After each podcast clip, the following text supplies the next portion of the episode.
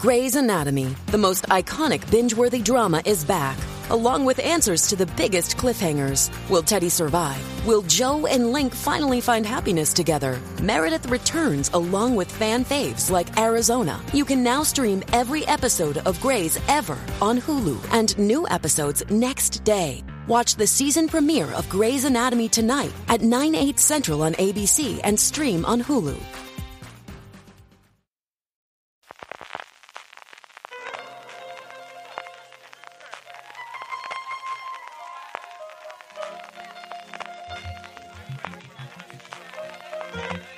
Estás escuchando Fuera de Series con CJ Navas. Bienvenidos al tercer episodio de FDS Over the Top, el podcast salmón de la industria de la televisión. Yo soy CJ Navas y como todos los meses, para repasar lo que ha dado de sí la industria audiovisual, tengo conmigo a José Luis Hurtado de Over the Top. José Luis, ¿cómo estamos? Muy buenos días, Carlos. Pues bueno, bien. Con una semanita muy ocupada y muy liada. Así que, pero bueno, no menos que tú, ¿no? Yo con una semana muy lluviosa, José Luis. Me he venido, me fui a Madrid y me llovió en Madrid. Me traje las lluvias por aquí para Alicante. Tengo una gotera que estoy viendo desde aquí donde estoy grabando, que en fin, ya ha venido la señora Perito a ver cómo la arreglamos. En fin, pues esto, entretenido y divertidísimo, porque ya sabemos que en mayo, pues eso, eh, mayo lluvioso, ya no hay mucho más que, contar. José Luis, tenemos un montón de noticias, un montón de cosas que poder comentar esta semana. Antes de eso, como siempre, recordar a la gente overtop.es con las tres W delante, www.overtop.es, la newsletter, el blog y todos los podcasts que como siempre lo pueden escuchar en cualquier reproductor de podcast, allí donde nos esté escuchando ahora mismo la gente, que ha publicado recientemente, José Luis, que le digamos a la gente que tengan un poquito ahí para, para poder eh, picarles el gusanillo. Bueno, pues eh, la semana pasada hay una reseña bastante amplia de Sherwood, que para mí es una de las mejores series del año en filming y que no te estoy logrando convencer para que la veas de momento. Ah, no, no, si a mí me convences, si el asunto es el tiempo, si yo no, eso no tengo más problema. Yo estoy convencido de, de, serie, de verdad que tenía muchas ganas de verla y sabes que yo las series británicas, y más cuando son crímenes y son historias de los años 70-80, me apetecen mucho. Pero tengo una pila de screeners que es, vamos, ya me da hasta vergüenza, vergüenza pedir nuevas series porque no me da tiempo de nada.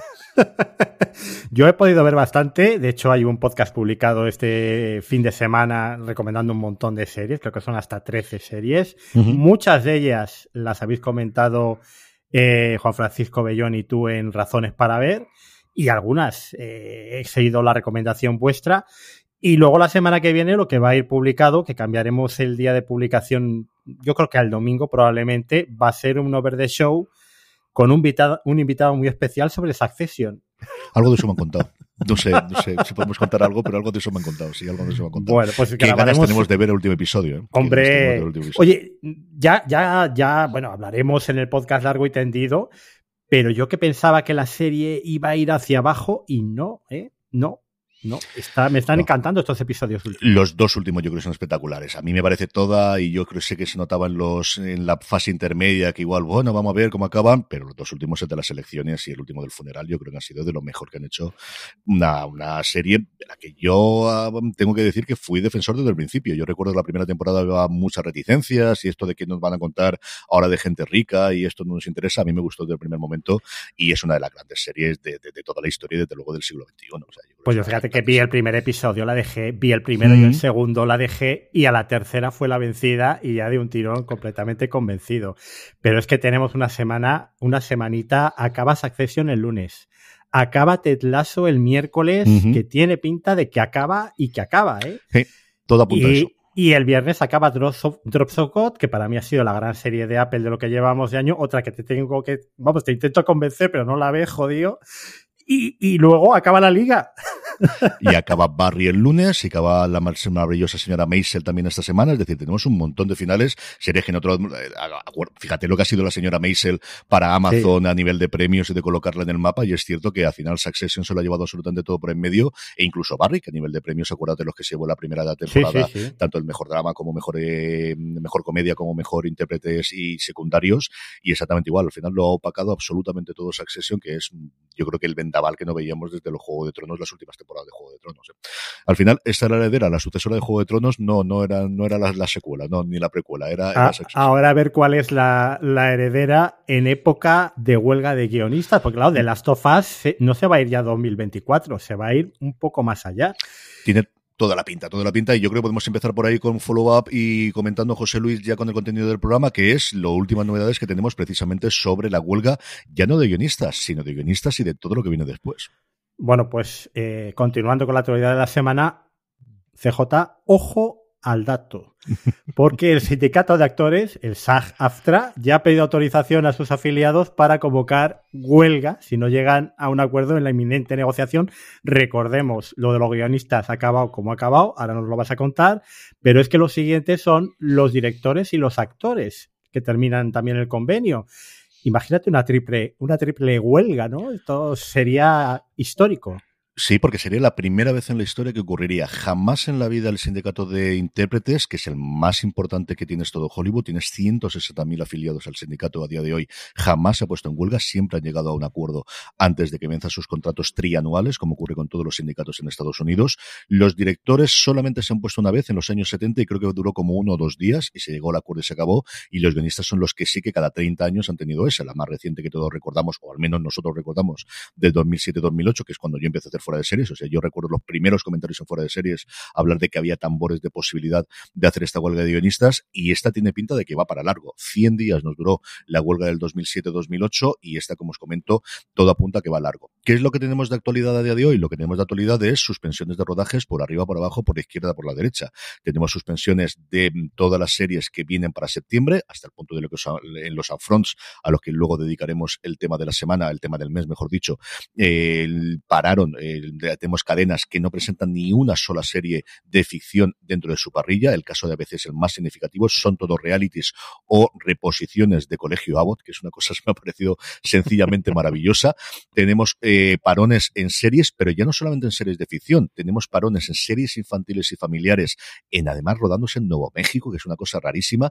La versión que hay en Una Casa de Locos, que es una serie de animación que mis hijas ven mucho, que además eh, que llevó varios premios semis animación, hay una versión en imagen real, se está grabando en Nuevo México y no pudieron pasar los piquetes. Y esta cosa es importante porque al final piensas que los piquetes los vas a tener en Hollywood, lo vas a tener en Nueva York, que es donde tienen fuerza sobre todo los sindicatos, pero no piensas que lo vas a tener en Nuevo México, pues también allí lo han tenido. Tenemos parones de películas, tenemos parones en algunos de los casos y sobre todo el parón más significativo es de una película indie reciente eh, que se iba a empezar a rodar además aquí en España y se ha tenido que parar porque la aseguradora no estaba dispuesto a asegurarle la producción por la posibilidad no ya de que los guionistas se pusiesen en huelga porque el guion ya está escrito y se puede empezar a rodar, sino porque los directores y especialmente los intérpretes, si tenían a Joaquín Phoenix y a Rooney Mara, que eran los protagonistas de la película, se pusiesen en huelga a partir del 30 de junio, que es la fecha tope de en la que vence el contrato trianual y de repente pues no se puedan rodar y le toque pagar toda la producción.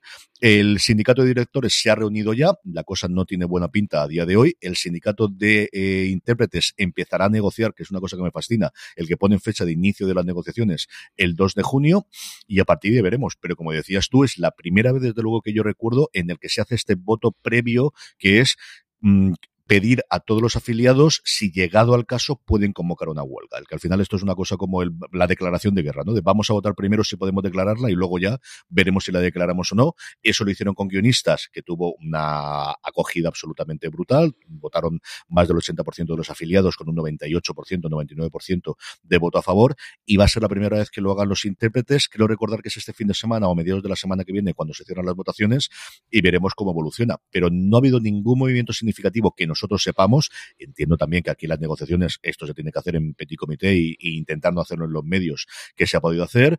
El sindicato de guionistas ha sacado alguna, mm, bueno, algún eh, artículo o algún comentario diciendo que cuesta dos duros, los productores dicen que eso no es verdad del todo sigue habiendo bastante apoyo a día de hoy a nivel de calle y a ver conforme evolucionen los meses, porque al final la huelga hace que no cobres y habrá gente en la que esto no tenga problema, pero otros los que no tener el cheque todos los meses, José Luis, mm, la vida está muy cara en el mundo y en Estados Unidos especialmente. Bueno, para mí hay una cosa que es determinante que todavía agrava más la situación, que es todo lo que comentas de las aseguradoras, ¿no? Esto no lo hemos tenido hasta ahora. Es decir, que eh, probablemente empiecen a pararse todas las producciones, incluso antes de llegar a la huelga, porque eh, no se aseguren las producciones pensando en, lo que decimos, ¿no? En la posibilidad de una triple huelga. Y, eso pararía ya completamente la industria. O sea, ahí no habría ningún tipo de, de solución. Yo no sé si en algún momento algún reality se podría seguir grabando, pero poco más. Es que en el momento en que los directores y los intérpretes te entran en huelga, se acabó absolutamente todo. Es decir, puedes hacer una serie sin guionistas en el sentido de si ya están los guiones escritos y no vamos a tocar ni una coma, pues tiramos para adelante, especialmente en el caso de películas. Pero como no tenga los intérpretes sin director, pues va a ser muy complicado, pero aún podrías intentar, bueno, que un productor se ponga a hacer las funciones. Sabe que no podrá entrar jamás en el sindicato y ya está. Pero sin intérpretes, aquí sí que no hay absolutamente nada al día siguiente. Y es que, mm, pues quítate reality de famosos como estén en el sindicato que puedan ir los famosos a poder aparecer ahí, si alguno de ellos es presentador, tres cuartas partes de lo mismo, y por supuesto, series, documentales alrededor de, de actores y especialmente películas, se acabaron absolutamente todos los rodajes. Y ahí sí que tenemos un problema mucho más gordo todavía a nivel de, de dar contenido en el mundo del streaming, en el que sabemos que todo el mundo tiene que mm, necesitan ofertar nuevas cosas constantemente y alguna cosa de armario tienen. Precisamente, José Luis, ahora nos comentarás, hay un estudio de a quién le podría afectar esto más en función del fondo del armario que han logrado recuperar, lo han logrado acumular a lo largo de estos meses recientemente las plataformas y las cadenas. Sí, es un artículo en Variety que me llamó bastante la atención y, me pareció cuanto menos curioso. Es un poco discutible algunas cosas que comenta, pero yo creo que lo vamos a repasar. Mira, eh, va plataforma a plataforma o, o, grupo conglomerado mediático a grupo, eh, viendo cuál es la exposición ante la huelga de uh -huh. guionistas. Entonces empezaba por Amazon y decía, es una exposición media, más que nada por el bajo ritmo de estrenos, sobre todo de MGM Plus, el canal uh -huh. de cable premium y también canal OTT adicional que, que, ahora comercializa Amazon. El caso de AMC también era media, por, también por ese bajo estreno de originales a la semana, ¿no? Eh, que puede afectar a, a, la serie del universo Unrise, a, a lo que estaban preparando de Walking Dead, pero en realidad claro, aquí cuanto más pequeña es la plataforma, en este sentido, menos originales se estrene, menos le va a afectar. El de Apple era el más alto. Esto me sorprendió mucho de todas las plataformas de streaming porque, eh, claro, eh, tienen nuevos proyectos constantemente, nuevos guiones originales y esto puede hacer que, que pare radicalmente. Bueno, ya sabemos que Separación, que es que su gran serie del año pasado, ahora mismo está ya para la producción, ¿no? El caso de Disney, alto también, solo estaría atenuado en el caso de la parte de National Geographic, ¿no? El, el de NBC Universal medio, mm, solo pico. Claro, NBC tiene mucho de deportes en vivo, ¿no? En ese aspecto mm. podría llenar hueco ahí con, con, los deportes. El de Netflix es medio bajo y señala algo que, que todos sabemos ya, que es que tiene muchísima producción internacionalizada, eh, internacional externalizada, ¿no? Desde de, de fuera de los Estados Unidos. Paramount alto y Warner medio bajo, mm, porque solo sufriría la parte de HBO. Y es que Warner, eh, sobre todo, claro, estamos hablando ya de Discovery, Warner Discovery, pues produce muchísimos realities, ¿no? Cosas que, que van sin guion. Sí. A ver cómo eh, funciona. Yo creo que la parte de la internacionalización es clave. O sea, Apple está empezando a hacer, si ha cogido alguna serie inglesa, está mirando a ver qué hace aquí en España. Disney Plus también tiene alguna cosa internacional, pero nadie le llega a la suela del zapato lo que está haciendo Netflix, que al final no te digo que viva solamente de con series internacionales, pero creo que podría aguantar. O sea, sigue siendo su mayor éxito el juego del calamar. Siempre hablamos de, de la cosa nuestra con el, eh, evidentemente con la casa de papel y con, con Élite, que tendremos nueva temporada dentro de no demasiado tiempo ahora en octubre. Y vimos el otro día dieron un listado eh, de presentación de todas las novedades que tenemos de final de año que tienen grabada y como el 60 o el 70% de las producciones eran internacionales.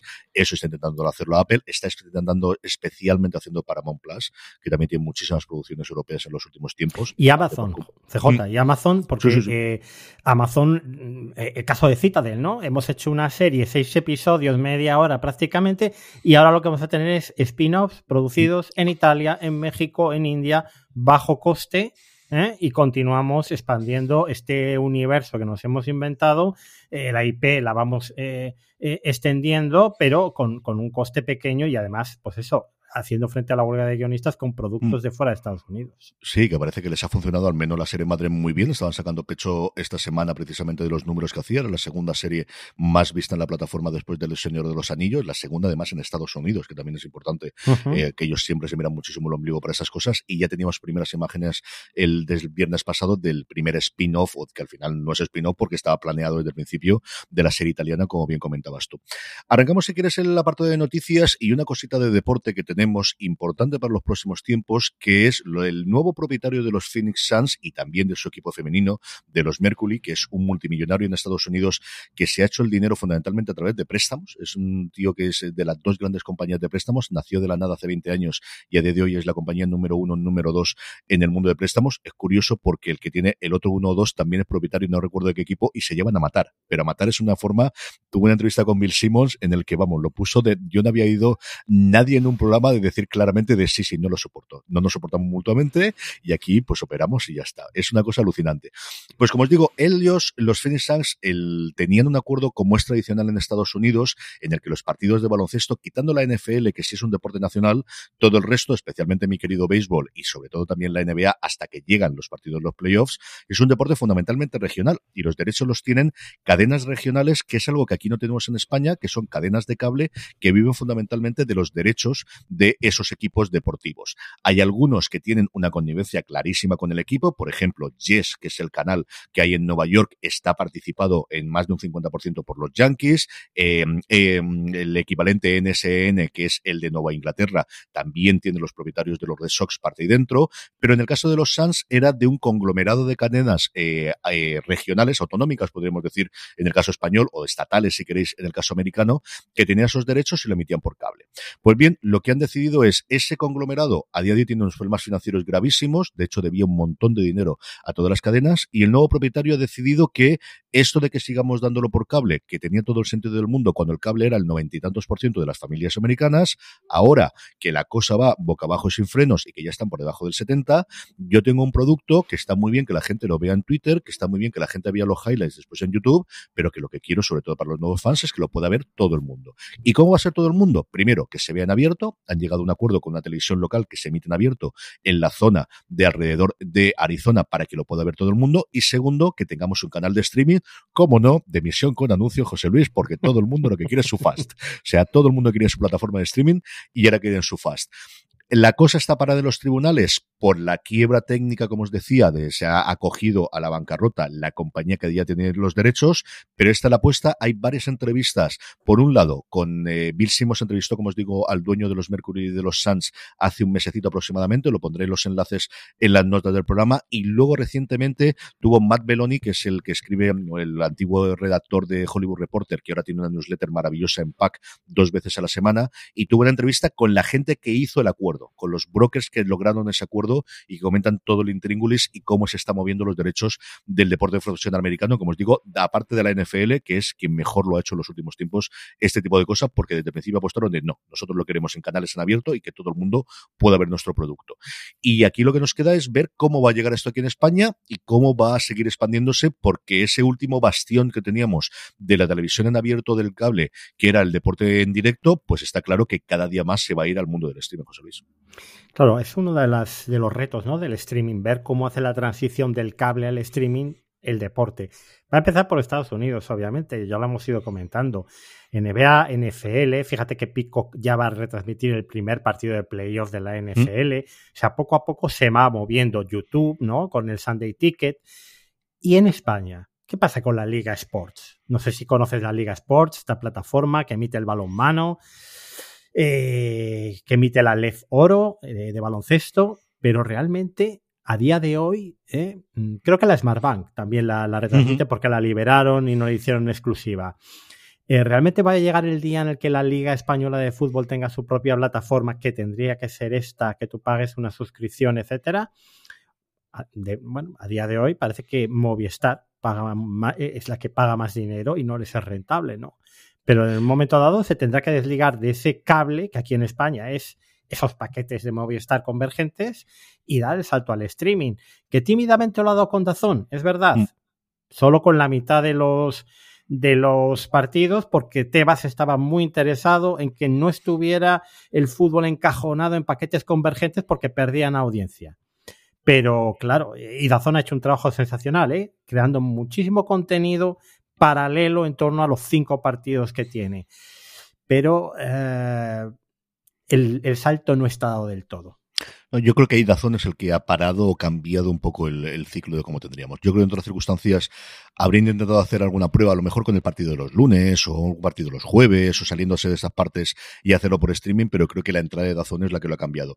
Yo lo veo más factible o con ligas, eh, con la segunda, como decías tú, ya no te digo con primera y segunda federación, aunque tenemos ahí eh, equipos que por volumen de aficionados puede ser importante, pero nadie se ha querido tener ahí pero sí con el deporte femenino. Yo creo que donde pueden hacer probaturas les está funcionando muy bien por lo que yo sé en Dazón los partidos de la primera eh, femenina. Eh, además, ahora que termina, ahí tenemos ya Barça y Madrid. En Madrid es cierto que todavía no a los niveles de lo que se espera de un Real Madrid. Funciona de hecho mejor el Madrid Club de Fútbol que el Real Madrid Club de Fútbol a nivel de clasificación, pero tenemos el Atleti, tenemos el Atleti Bilbao y tenemos un Barça dominante absolutamente y que mm, algo me han contado a mí de los números que está haciendo y en muchas de las ocasiones hacen mejores números algunos de los grandes encuentros entre clases del fútbol español cuando se, en femenino que partidos de segunda división, que es una cosa que no lo cuentan hace, ya no te digo 10 años, sino 5 años, y es absolutamente imposible de creer. Más allá del momento anécdota de, regalamos las entradas gratuitas y que vamos a llenar San Mamés o vamos a llenar, eh, llenar el Camp Nou, que hay que llenarlo, ¿eh? aunque sea gratis, mm, juntar a 80.000 personas en el Camp Nou o 40.000 que puedas tener en el San Mamés, no es fácil aunque regalen las entradas, eso lo tengo yo bastante claro.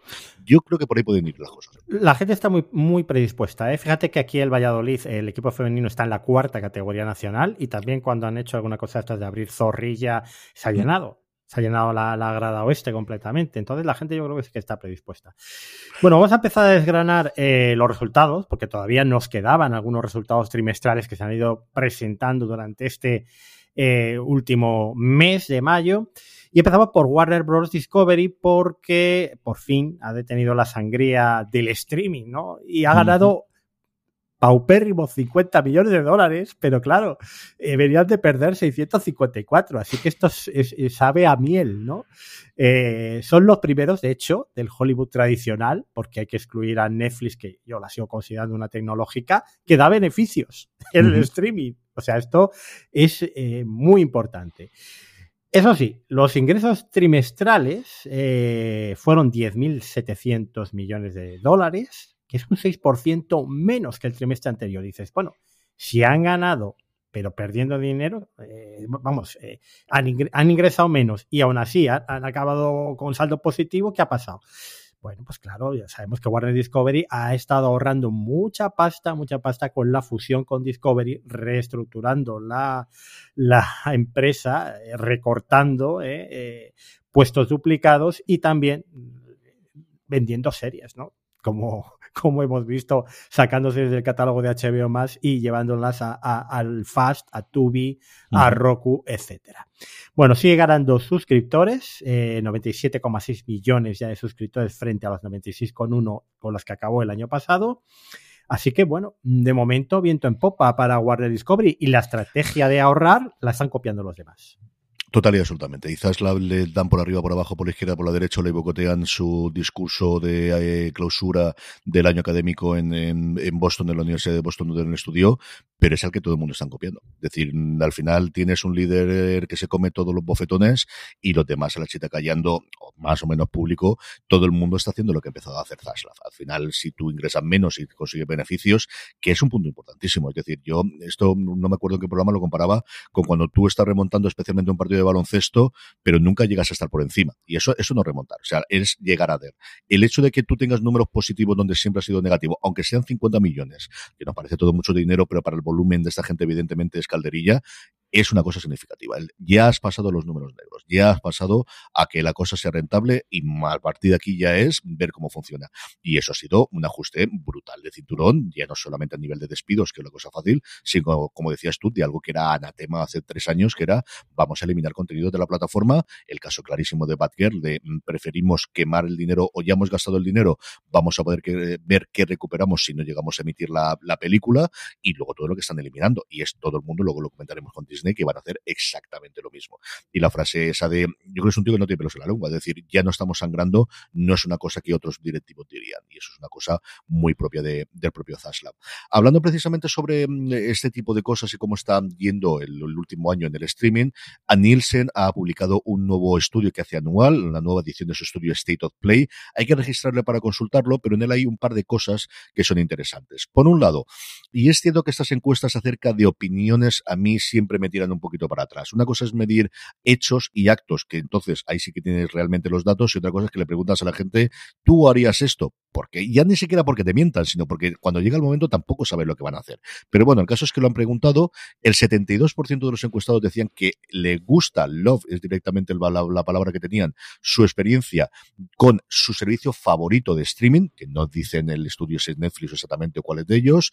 El, la gente que más tiempo dedica al mundo del streaming no son los jóvenes ni los mayores, son la gente que estamos en la franja de edad de 35 a 49 años porque al final quizás no estamos tanto en redes sociales o especialmente en lugares como YouTube o como TikTok recientemente en Estados Unidos o no estamos en los medios tradicionales y el 24% de los americanos, es decir, casi uno de cada cuatro, paga actualmente por cinco o más servicios simultáneos. Esa cifra mágica de hasta dónde pueden llegar el número de las suscripciones, bueno, pues al menos el 25% de los yankees pagan como os digo, como mínimo cinco suscripciones a día de ahí.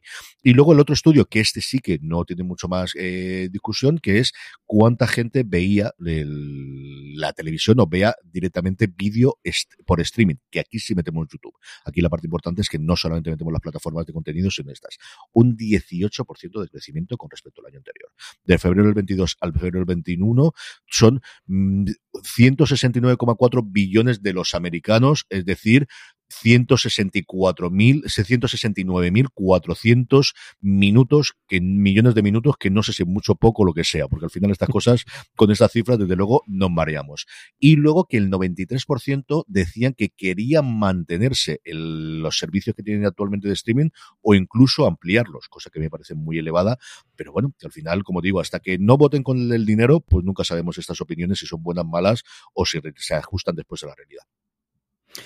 Yo, desde luego, me siento completamente identificado con el primer grupo. ¿eh? 35-49, yo me paso por un pelín y, desde luego, pago 5 o más a día de hoy. Yo creo que tú también, o sea que. Yo ya sabes tú, yo, yo, creo que hace 10 años de los que venimos de aquellos tiempos en los que no nos dejaban pagar por contenido, José Luis, pues ahora no tenemos más remedios, si uno es cierto en esto, de, bueno, pues ahora que me dejan pagar, pagaremos. Y pago sí, todos los de aquí, todos los de allí, todos los que me dejan fundamentalmente. Veremos a ver cuando suban de precio para no te comer los anuncios cuánto podemos pagar. Pero bueno, de momento... Eso sí es cierto. Aunque, oye, me resulta divertidísimo lo de las cuentas compartidas, luego lo, comenta, luego lo comentamos, que hay una noticia al respecto y la reacción de Amazon en Twitter que supongo que sí que la verías. Sí, esa es muy divertida. Ahí el Community Manager, la verdad que estuvo. bueno, de momento vamos con Paramount Plus porque también ha presentado los resultados, pero estos mm, no han sido tan buenos. 511 millones de dólares de pérdidas en un trimestre, que hombre, si lo comparamos con lo que dice Peacock, que va a perder, pues, pues tampoco es tan malo, ¿no? Pero bueno, son 511. No son los 50 que ha ganado Warner Discovery. Eh, le ha tocado recortar el dividendo. Que yo esto no sé si es muy común hacerlo, ¿eh? porque claro, las acciones han perdido de valor un 25%. Y, y, claro, es que al final esto es lo juego del hambre, solo puede quedar uno. Han aumentado, eso sí, los suscriptores, porque ya mm, lo comentábamos en el programa pasado, que Paramount Plus sí que estaba creciendo en Estados Unidos, hmm. de 56 millones a 60. Y otra cosa que a mí me ha sorprendido muchísimo, han caído los ingresos publicitarios un 11%. Recordad, Paramount sobre todo es cable, cable básico. Es verdad que Paramount Plus es un servicio de streaming también, la plataforma como la que puede tener Netflix, etcétera, pero realmente el gran negocio ahora mismo de Paramount es ese canal de cable donde, se ha estrenado Yellowstone, ¿no? Mm. Y todos los spin-offs. Eh, bueno, pues caen esos ingresos publicitarios. Y claro, los analistas, ante estos resultados, eh, pues han hablado y dicen, o Paramount consigue ser rentable en 2024 o acabarán vendiendo. Son demasiado pequeños para sobrevivir a la posguerra del streaming. Eh, además, han recortado ya un 25% de empleos, porque claro, al haber absorbido mm, este mes, creo que han completado ya la absorción de Showtime, pues eh, se han reestructurado y han echado, pues eso, a, uno de cada cuatro personas que trabajan para ellos. Y luego han cerrado MTV News también en un intento de, empezar a ahorrar eh, costos, claro. El 27 de junio está anunciado, primero lo medio filtró Apple con una carta a los abonados que había de Paramount Plus con, Showtime, con el ladón, que será cuando se haga la integración de contenidos y al final solo tengamos un servicio que será más barato que si ahora tenía los dos servicios contratados por separado, pero más caro que el básico, mejor dicho, que el sin anuncios que tenía hasta ahora Paramount Plus. Una compañía que ha tenido muchísimos problemas internos, hay un libro maravilloso contando toda la saga de los últimos 10, 15 años de lo que antes era Viacom, CBS por un lado y actualmente es Paramount Global, que es mm, de verdad Succession, pero se queda corto en alguna de las cosas que cuenta ahí, especialmente del antiguo patriarca Sumner Reston, que murió hace unos poquitos años, toda la parte de Les Mumbes, toda la parte de la política interna y del enfrentamiento entre la parte de Viacom y la parte de CBS, que sigue dando dinero, CBS sigue haciendo, pero al final tiene el crecimiento que tiene y tiene la, la evolución que tiene, y el problema fundamental es la caída de los anunciantes. Es que es una cosa global, es cierto, porque cada vez hay más intento o más lugares donde poner los anuncios, no solamente los tradicionales, es algo recurrente en todas las presentaciones de resultados y veremos con todas esas entradas, especialmente de Netflix, Google, que YouTube ya es un sitio mm, clásico para poner anuncios y no hay tantos anuncios para poder poner todo el sitio cuando todo el mundo está apostando a que los anuncios les vayan a, a rescatar, les vaya a dar eh, una segunda vida a todas sus plataformas. Se rumorea desde hace mucho tiempo que Comcast podría entrar, de hecho había una jugada tres o cuatro bandas de cedir Peacock o sacar Peacock y entonces encontrarla o bien unificar Pico por un lado y Paramount Plus por otro, que ya la tenemos aquí en España como Sky Showtime, que no es exactamente eso, pero sería el germen de eso. Regulatoriamente es complicado, especialmente porque no podrías tener dos cadenas en abierto como son NBC que tiene a día de hoy y CBS, y CBS que la tiene Paramount, habría que virar como ahí, pero bueno, en el apartado de Disney se hizo con ABC y con Fox, se hizo el spin-off con Fox, o se le controló por otro lado y se salió y ya está. Y eso sí se está rumoreando desde hace bastante, bastante tiempo que esa fusión se podría producir en los próximos tiempos. Y hablando precisamente de pequeñitos, vayamos con AMC. AMC también se encuentra en esa situación en la cual eh, son demasiado pequeños para un mundo de, ya no de tiburones, sino de, de vamos, de ballenas azules que tenemos a día de hoy en el mundo del streaming. Eh, tienen 11,8 suscriptores tenían en sus plataformas de streaming, esperaban llegar a los 12, pero no, no ya no es que no hayan ganado, es que han perdido 300.000 suscriptores en el último trimestre. Los ingresos publicitarios, una vez más, han caído el 12%, que es lo que estamos oyendo o lo que estamos viendo que es regular, eh, de un 10 a un 15% todo el mundo.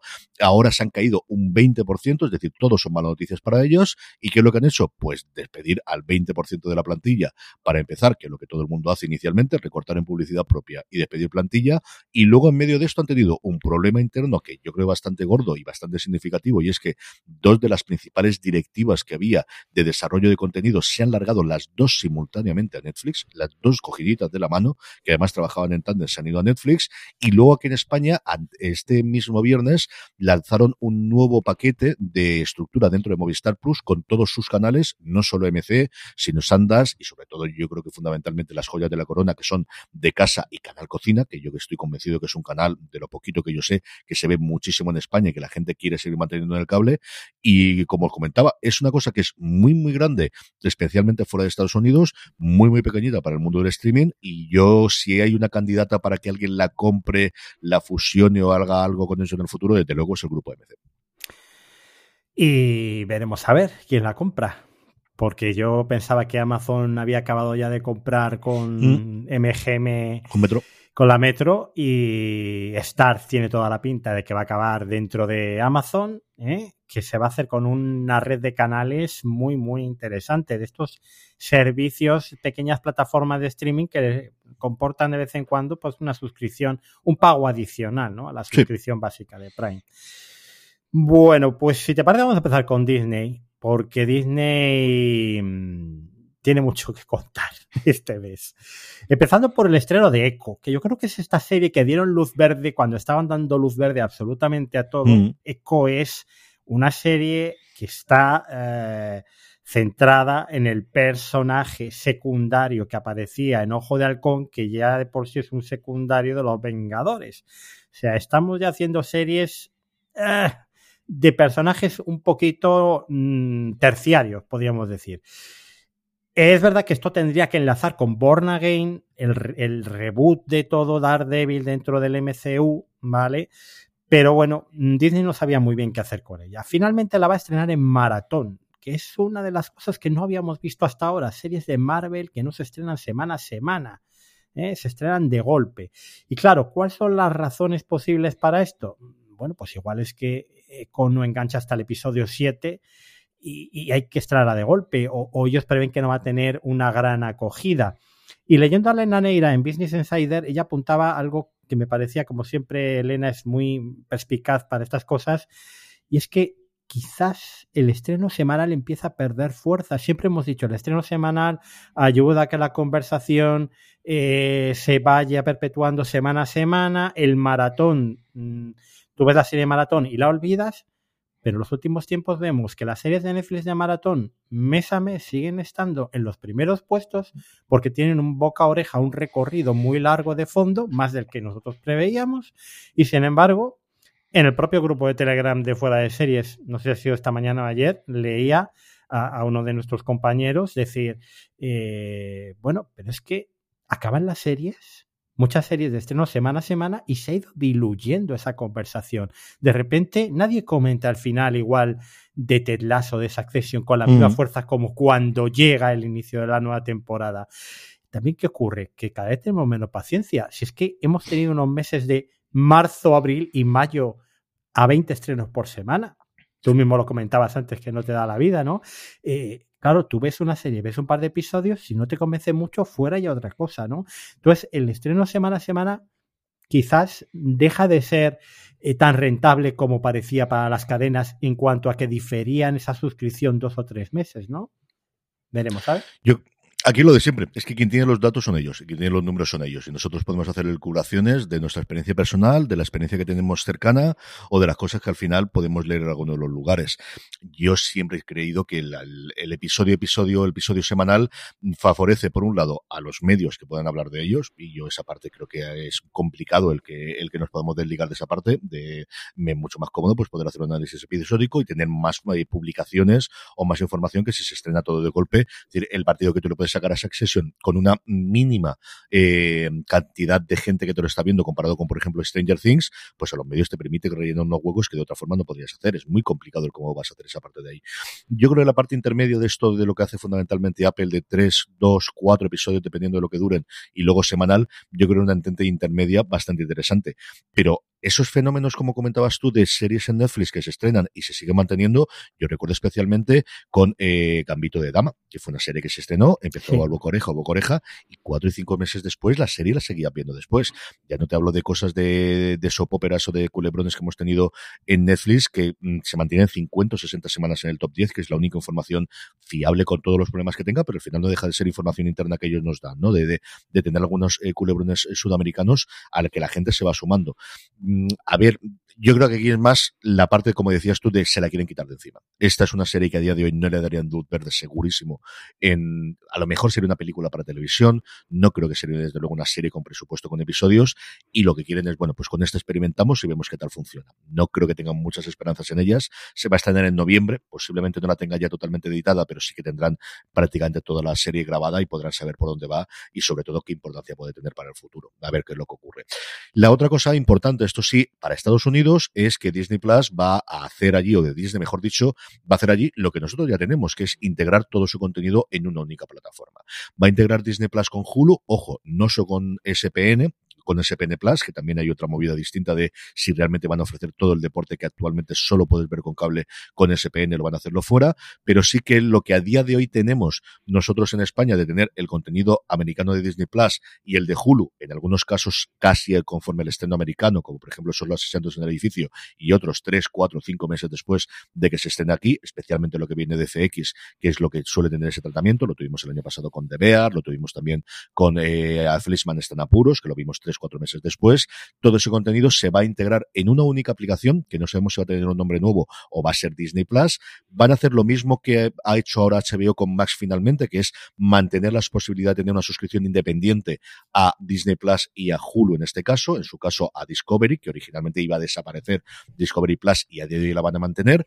Y a ver qué es lo que funciona, sobre todo mm, esto apunta, sin tener el 100% de seguridad, que finalmente si van a abonar esos 9 mil millones de dólares como mínimo que tiene que pagar por comprar el 33% de Hulu que está en propiedad o que está en posesión de Comcast a día de hoy, a partir del año que viene, que es cuando tienen ese mm, acuerdo absolutamente loquísimo de mm, yo puedo obligarte a vender y al mismo tiempo tú me puedes obligar a comprar y a ver quién se mueve antes y quién obliga a la otra parte. A Comcast podría comprar Hulu completo, pero le costaría 20 mil millones. Disney puede comprar lo que le falta de Hulu, que le costaría 9 mil millones y a partir de ahí a ver qué es lo que evoluciona o qué es lo que ocurre a principios del año que viene.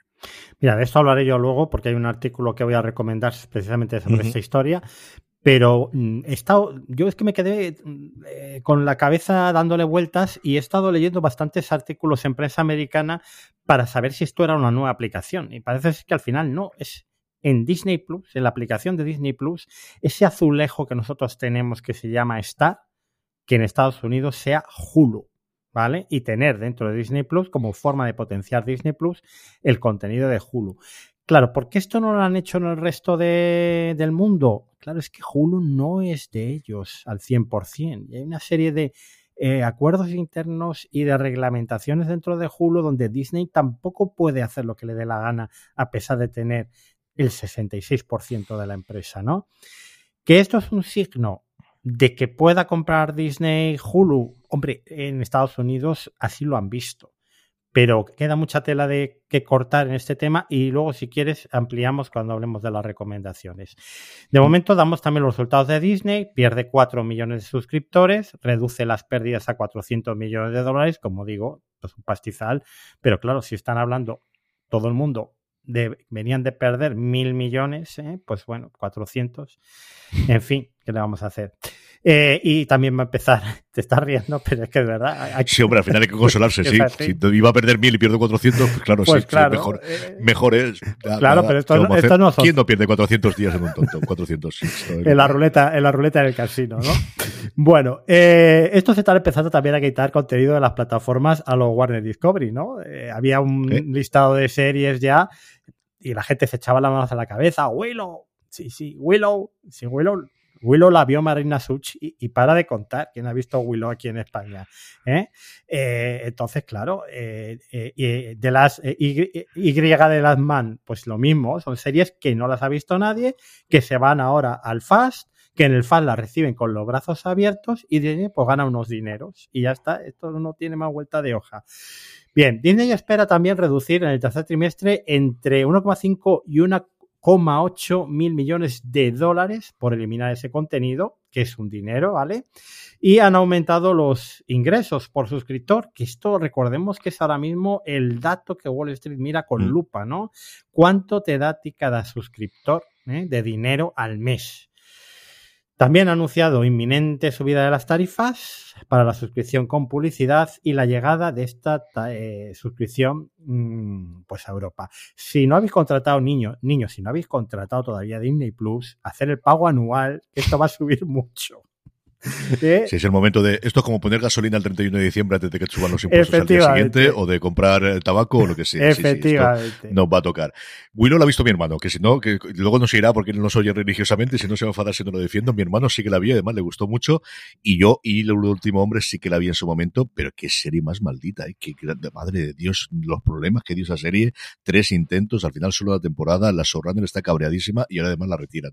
Esto de verdad que qué mala suerte ha tenido esa, esa esa, producción. De Disney saltamos a Netflix y es que por mucho que sea la única idea de beneficios, pues seguimos todavía arrastrando los problemas de ese mm, trimestre maldito que fue el primer trimestre del 2022 y lo que va a empezar a hacer es también, aprovechando esto, reducir gastos. Por un lado, quieren ahorrarse 300 kilos durante este año y por otro lado, por fin han dado el, punto, el pistoletazo de salida a prohibir las cuentas compartidas en Estados Unidos, que era su gran piedra de toque.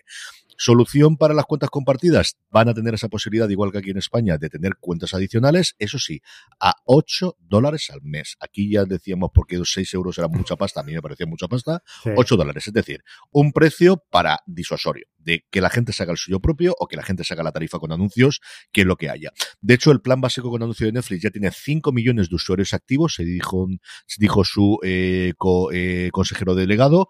Ojo, usuarios activos, no suscriptores. Hay 5 millones de personas que ellos estiman que está viendo. Recordar que recientemente se amplió la posibilidad de tener dos cuentas dentro de esa cuenta, eh, o dos usuarios, mejor dicho, dentro de esa cuenta con anuncios, que yo creo que poco a poco es donde van a meter todo el foco y van a ir ampliándolo y bajando el precio, igual que suba el precio anuncios, yo creo que poco a poco se va a ir bajando el precio con anuncios y que uno de cada cuatro, eh, oficialmente según ellos, uno de cada cuatro nuevos suscriptores, luego externamente se decían que eran más, pero según han confesado ellos, uno de cada cuatro nuevos suscriptores elige la tarifa con anuncios, que es desde luego a lo que todo el mundo se está cogiendo en los últimos tiempos.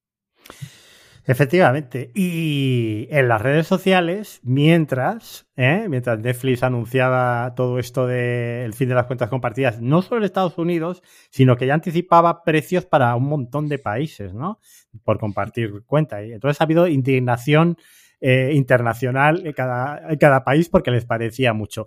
Yo te sigo diciendo una cosa, Carlos. Yo, el día que contrate Netflix, voy a contratar la cuenta eh, compartida. La intermedia, 13 euros, más 6, 19, entre 2 a 9 euros y medio. La básica, SD por 8. Esa es ahora mismo para mí la opción importante. Bueno, pues en las redes sociales, el gran community manager de, Prime Video, eh, bueno, pues coloca unos perfiles, el típico pantallazo de perfiles ¿eh? de, de, de, inicio de Amazon Prime Video, y el nombre de los perfiles era todos los que tienen mi contraseña. y luego como ahí eh, retuiteando el mensaje de Netflix de Love is sharing a password. Si es que estas guerras del streaming a través de redes sociales de Twitter son, apasionantes. ¿eh? Luego es cierto que la hemeroteca es criminal, como lo fue para Netflix, y veremos en unos años cómo está la cosa en Prime Video y si no se lo tienen que rescatar. Pero bueno, la risa ya te la has echado, eso, eso te lo llevas. Bueno, la estrategia de, Amazon a mí me sigue siendo, me sigue pareciendo brillante. ¿eh? Estoy preparando un artículo sobre eso, ya, ya te contaré más cosas. Bueno, Max. Max ya es una realidad en Estados Unidos, ya ha llegado. Y en Variety hacían un, un, artículo que yo he resumido muy brevemente sobre las 10 cosas que han cambiado en Max respecto a HBO Max. Entonces vamos a enumerarlas rápidamente, que creo que las comenté yo también el otro día en el podcast. Tiene el doble de contenido que tenía antes. Discovery, Food Network, TLC, que yo dije en mi podcast que era la teletienda, pero no es la teletienda. No, no, no, no, no. es un canal de realities. bueno, más o menos, ¿eh? Luego, una nueva app remozada, porque se han basado al menos en el 50% en lo que era Discovery Plus, que claro, era un poquito más moderna de, que la antigua HBO, que esto venía de HBO Now, ¿no? Yo creo que era la base. Pero la cambiaron muchísimo. Después de los problemas que tuvo, eh, la cambiaron bastante. La de HBO Max era un intento posterior, era un hmm. cambio posterior. Vale, luego, eh, mejor navegabilidad. Además, me ha sorprendido que el menú inicial, el que está en la parte superior en cuanto entras, es Home, Series, Movies, HBO. ¿eh? O sea, tiene HBO ahí un, por lo menos todavía un papel ahí predominante y luego nuevo y notable, ¿no? Eh, tiene recomendaciones mejoradas, que yo creo que este era uno de los puntos flacos de la, de la aplicación antigua. Tiene perfiles infantiles ajustables, tiene más iconos para perfiles, ¿eh? Creo que eran 350. O sea, eso es fundamental. Si no, sin eso no podemos vivir. Ya te digo, ¿eh? lo más importante. Más contenido en 4K. Hablaban de que iban a partir con mil títulos y que todo el cine que se estrenara a partir de ahora en pantalla grande ya se metería en 4K en, en la nueva Max. Mejora las descargas offline y luego pues los tres planes. Los tres planes, el Ad Light, 10 dólares con anuncios, el Ad Free, lo que estamos pagando ahora, pues 16 dólares al mes y el Max Unlimited, que me, encanta esto de Unlimited porque copia la estrategia de Amazon del Unlimited, ¿eh? 20 dólares. Es que está todo inventado, todos Plus y ahora todos Unlimited. Problemas, pues lo comentabas tú en el streaming diario el otro día, el reproductor propio en el Apple TV, que esto es para cogerlo y matarlos, ¿eh? No le habrá hecho mucha gracia a Apple esto, pero bueno. Eh, pero Apple ahí no ha puesto el pie en el. Yo no sé si porque no quiere enfrentarse a Netflix, pero no ha puesto en pie de pared. De decir, ¿queréis tener vídeo en el... Y no es el peor de todos, ¿eh? O sea, YouTube, los reproductores espantosos, sobre todo con el mando nuevo. Es que mm, no hace lo que tiene que hacer, no puedes tirarlo, y una vez que tienes la funcionalidad, sería que todo el mundo lo produjese. Pero ahí Apple ha decidido abrir la mano desde el principio y es un pequeño desastre. Hay varios reproductores, sobre todo YouTube, le tengo yo una manía especial. Y yo veo muchas cosas en YouTube en, el, en la tele recientemente y le tengo una manía absoluta de que no te utilice el propio de Apple. Eh, Hulu, por ejemplo, lo hace muy, muy bien. Disney lo hace muy, muy bien. Y, tienes cosas, por ejemplo, como irte al vivo, tienes un botón directo para ir a, la reproducción hmm. cuando estás viendo deporte para ir al vivo, si tiras para atrás. Y Max no lo he podido probar, luego si quieres te cuento, pero, pero vamos, un puñetero desastre y estaba sobre todo todo el, la burbuja de tecnología de Apple que yo más o menos controlo mm, con un cabreo de tres pares narices, porque no es la primera vez, es que ya ocurrió hace una serie de años precisamente con el cambio a Max, tuvieron que tirar para atrás en una semana porque era un desastre y ahora lo han vuelto a hacer otra vez. Hmm. Y luego ya lo de englobar los créditos de los guionistas, directores y productores en creadores. O sea, esto sí provocando. En medio de la huelga, esto directamente es provocar a la gente. Y es que además has tenido que hacerlo, es decir, porque esos créditos en la base de datos los tienes que tener separados. Es que están separados. es que si tú tienes esos créditos, te viene de la base de datos y los tienes separados. Alguien ha tenido que decir, y esto lo mezclamos todos juntos porque no quiero tener tres líneas. Que eso ocupa mucho. Mételos todos juntos y ponles comas. Yo no puedo entenderlo. De verdad, ¿quién leche tuvo la. En fin. Bueno, ahora lo En cualquier momento sabía. Claro, es que en cualquier momento iba a ser follonero, pero además ahora, precisamente ahora, chico, no, no entiendo absolutamente nada. Yo no entiendo absolutamente nada con, con estas cosas.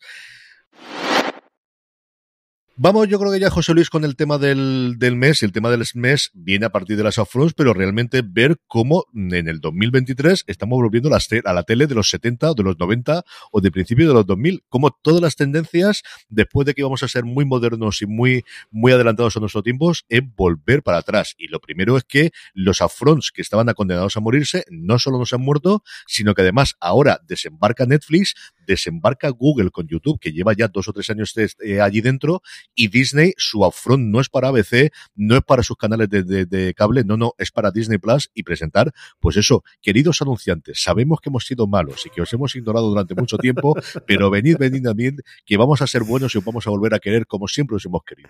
Yo esto de los upfronts, eh, te juro que me trae unos recuerdos imborrables del señor Mirindo y pilotos todos, los hemos visto todos, ¿eh? Qué tiempos aquellos que no volverán, pero es que han vuelto, pero es que han vuelto. Es alucinante.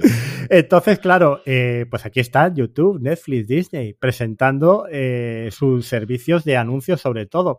Servicios que, por cierto, todavía los anunciantes no están muy contentos porque las capacidades de segmentación son limitadas, los datos de audiencia son de aquella manera y ya sabéis que eh, venimos de que esto era donde las networks presentaban toda su programación, donde se daban las cancelaciones, las renovaciones. Esto era como, no sé, como, como el, el, carnaval para los que seguíamos las series de televisión y estamos hablando de hace 15 años, bueno, tantos años como tiene fuera de series, ¿no? Y de repente, pues esto vuelve. Y estos advenedizos, que podemos decir, ¿no? Que llegan ahora al mercado publicitario, pues claro, todavía no tienen muy bien desarrollada esas demos, ¿no? Esas eh, estadísticas demográficas por grupos de edad, por grupos de sexo, por entorno sociocultural, que tanto les sirven a las networks para saber dónde tienen que colocar el anuncio exactamente en qué programa. Entonces, bueno, pues son los novatos. Aquí son los novatos en un mercado viejunísimo, porque esto es como se ha financiado la televisión de toda la vida de Dios. Y sobre todo lo comparas de, es que tú tienes una plataforma de streaming que se distribuye por Internet y mira lo que me ofrece Facebook. Y mira, vamos, Meta, mira lo que me ofrece Google, o veamos, em, eh, Alphabet, sobre todo dentro de YouTube, y lo que me ofreces tú, porque quieres esos mismos datos. O incluso Spotify, ¿no? Para la parte de los anuncios que también es bastante importante. El nivel de conocimiento que tienes del usuario final en cualquiera de las partes tecnológicas, si ahora tú dices que es tecnología y que todo va por el streaming, necesito mucho más información. Ahí Disney dice que va a tener ya todo el configurado de aquí a final de año, que van a tener los espacios publicitarios tanto para Hulu como para Disney Plus con parte de esta información. Veremos si eso es cierto o no, pero todo el mundo va por ese lado. Y luego Antena, que es una de las grandes consultoras y empresas dedicadas al análisis del mundo de los medios de comunicación en general y del mundo audiovisual en concreto, ya comunicaban con lo que me escaba antes, que el plan con anuncios de Disney Plus ya es un tercio de las nuevas suscripciones en Estados Unidos en febrero, cuando era solamente su tercer mes en el mercado, y es probable que esto siga creciendo porque que lo que comentábamos es que lo que están perdiendo de suscripciones por otro lado lo están ganando eh, sobre todo en la parte de las suscripciones con anuncios, especialmente en sus mercados más maduros, especialmente en Estados Unidos y la Europa occidental. Bueno, y, ahora es cuando viene, cuando la matan, ¿no? Porque hay un artículo de Brian Steinberg en Variety este mes en el que dice, vamos a ver, y lo hemos comentado en este programa, cada vez se invierte menos en publicidad. Hemos visto la reducción de ingresos publicitarios, por ejemplo, de cadenas de cable como Paramount cada vez son más a repartir, porque cada vez hay más gente que va a los upfronts. Todo esto en medio de una huelga. ¿eh? Los streamers lo fían toda la publicidad para recuperarse. Eh, lo estáis viendo. Eh, se van los contenidos a las fast, promocionamos la suscripción más barata con anuncios para que la gente se pase ahí y tener un público que reciba esos anuncios, pero realmente hay publicidad para todos para que todos se salven, para que todos tengan eh, ese dinero extra cuando es un mercado que va, que va a la baja, como vemos, ¿no? Bueno, pues dice que se prevé caídas de inversión publicitaria en cable y en networks, sobre todo, porque el prime time se ha destruido. Mm, es que la segmentación cada vez es más clara, ¿no? Y los jóvenes consumen mucha menos televisión. Los jóvenes, lo decías tú antes, los jóvenes ven YouTube, los jóvenes ven Twitch, los jóvenes están en TikTok, en redes sociales, ¿no? Eh, bueno, ¿qué va a pasar con, con, todo este conglomerado mediático que busca financiarse con la publicidad? Donde también están las fast, no las olvidemos. Estas cadenas que están creciendo una brutalidad. O sea, Tubi, eh, Roku, Freebie, que la apuesta de, de, Amazon por Freebie es bestial. ¿eh? Luego comentaremos también un poquito sobre esto. bueno, pues pues es que no hay para todos. De momento los anuncios que vende Netflix, por ejemplo, para los anunciantes, que, en este artículo recogía algunas de las impresiones de estos, dice son caros, tienen pocas impresiones, es decir, que no lo ve tanta gente como debería, y las métricas por demos, lo que decimos, que no están muy completas, con lo cual esos datos a las empresas tampoco les sirven demasiado, ¿no?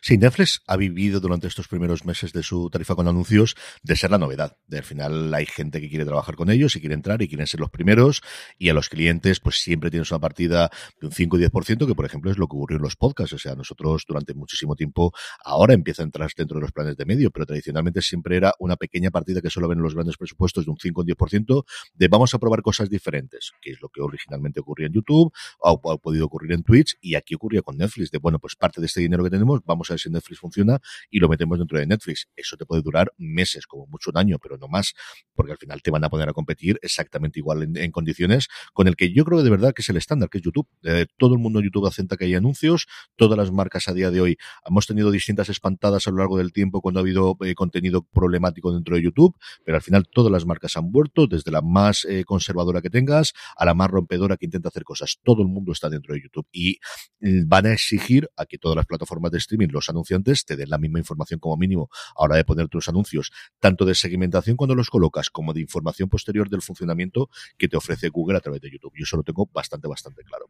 Otra cosa que es sorprendente es que a la vejez viruela resulta que la idea de tener pilotos para las series no era mala, especialmente del mundo de la comedia, que sabemos que hasta una cosa es el guion y otra es cómo encajan los protagonistas, y ni más ni menos que Netflix ha decidido encargar su primer piloto de la historia. Netflix, que siempre se van a gloriaba de nosotros tenemos aquí, confiamos en el creador y una vez que tenemos la idea, desarrollamos la serie completa. Ya veremos las temporadas que le damos después, eso sí, porque ya vendrá el tiempo con las rebajas, pero de momento le dábamos la serie. Ha encargado una primera serie, una primera comedia, como os digo, que se llama Little Sky, protagonizada por Samara Weaving y que creada por Rector Doyle que va a tener el piloto por primera vez.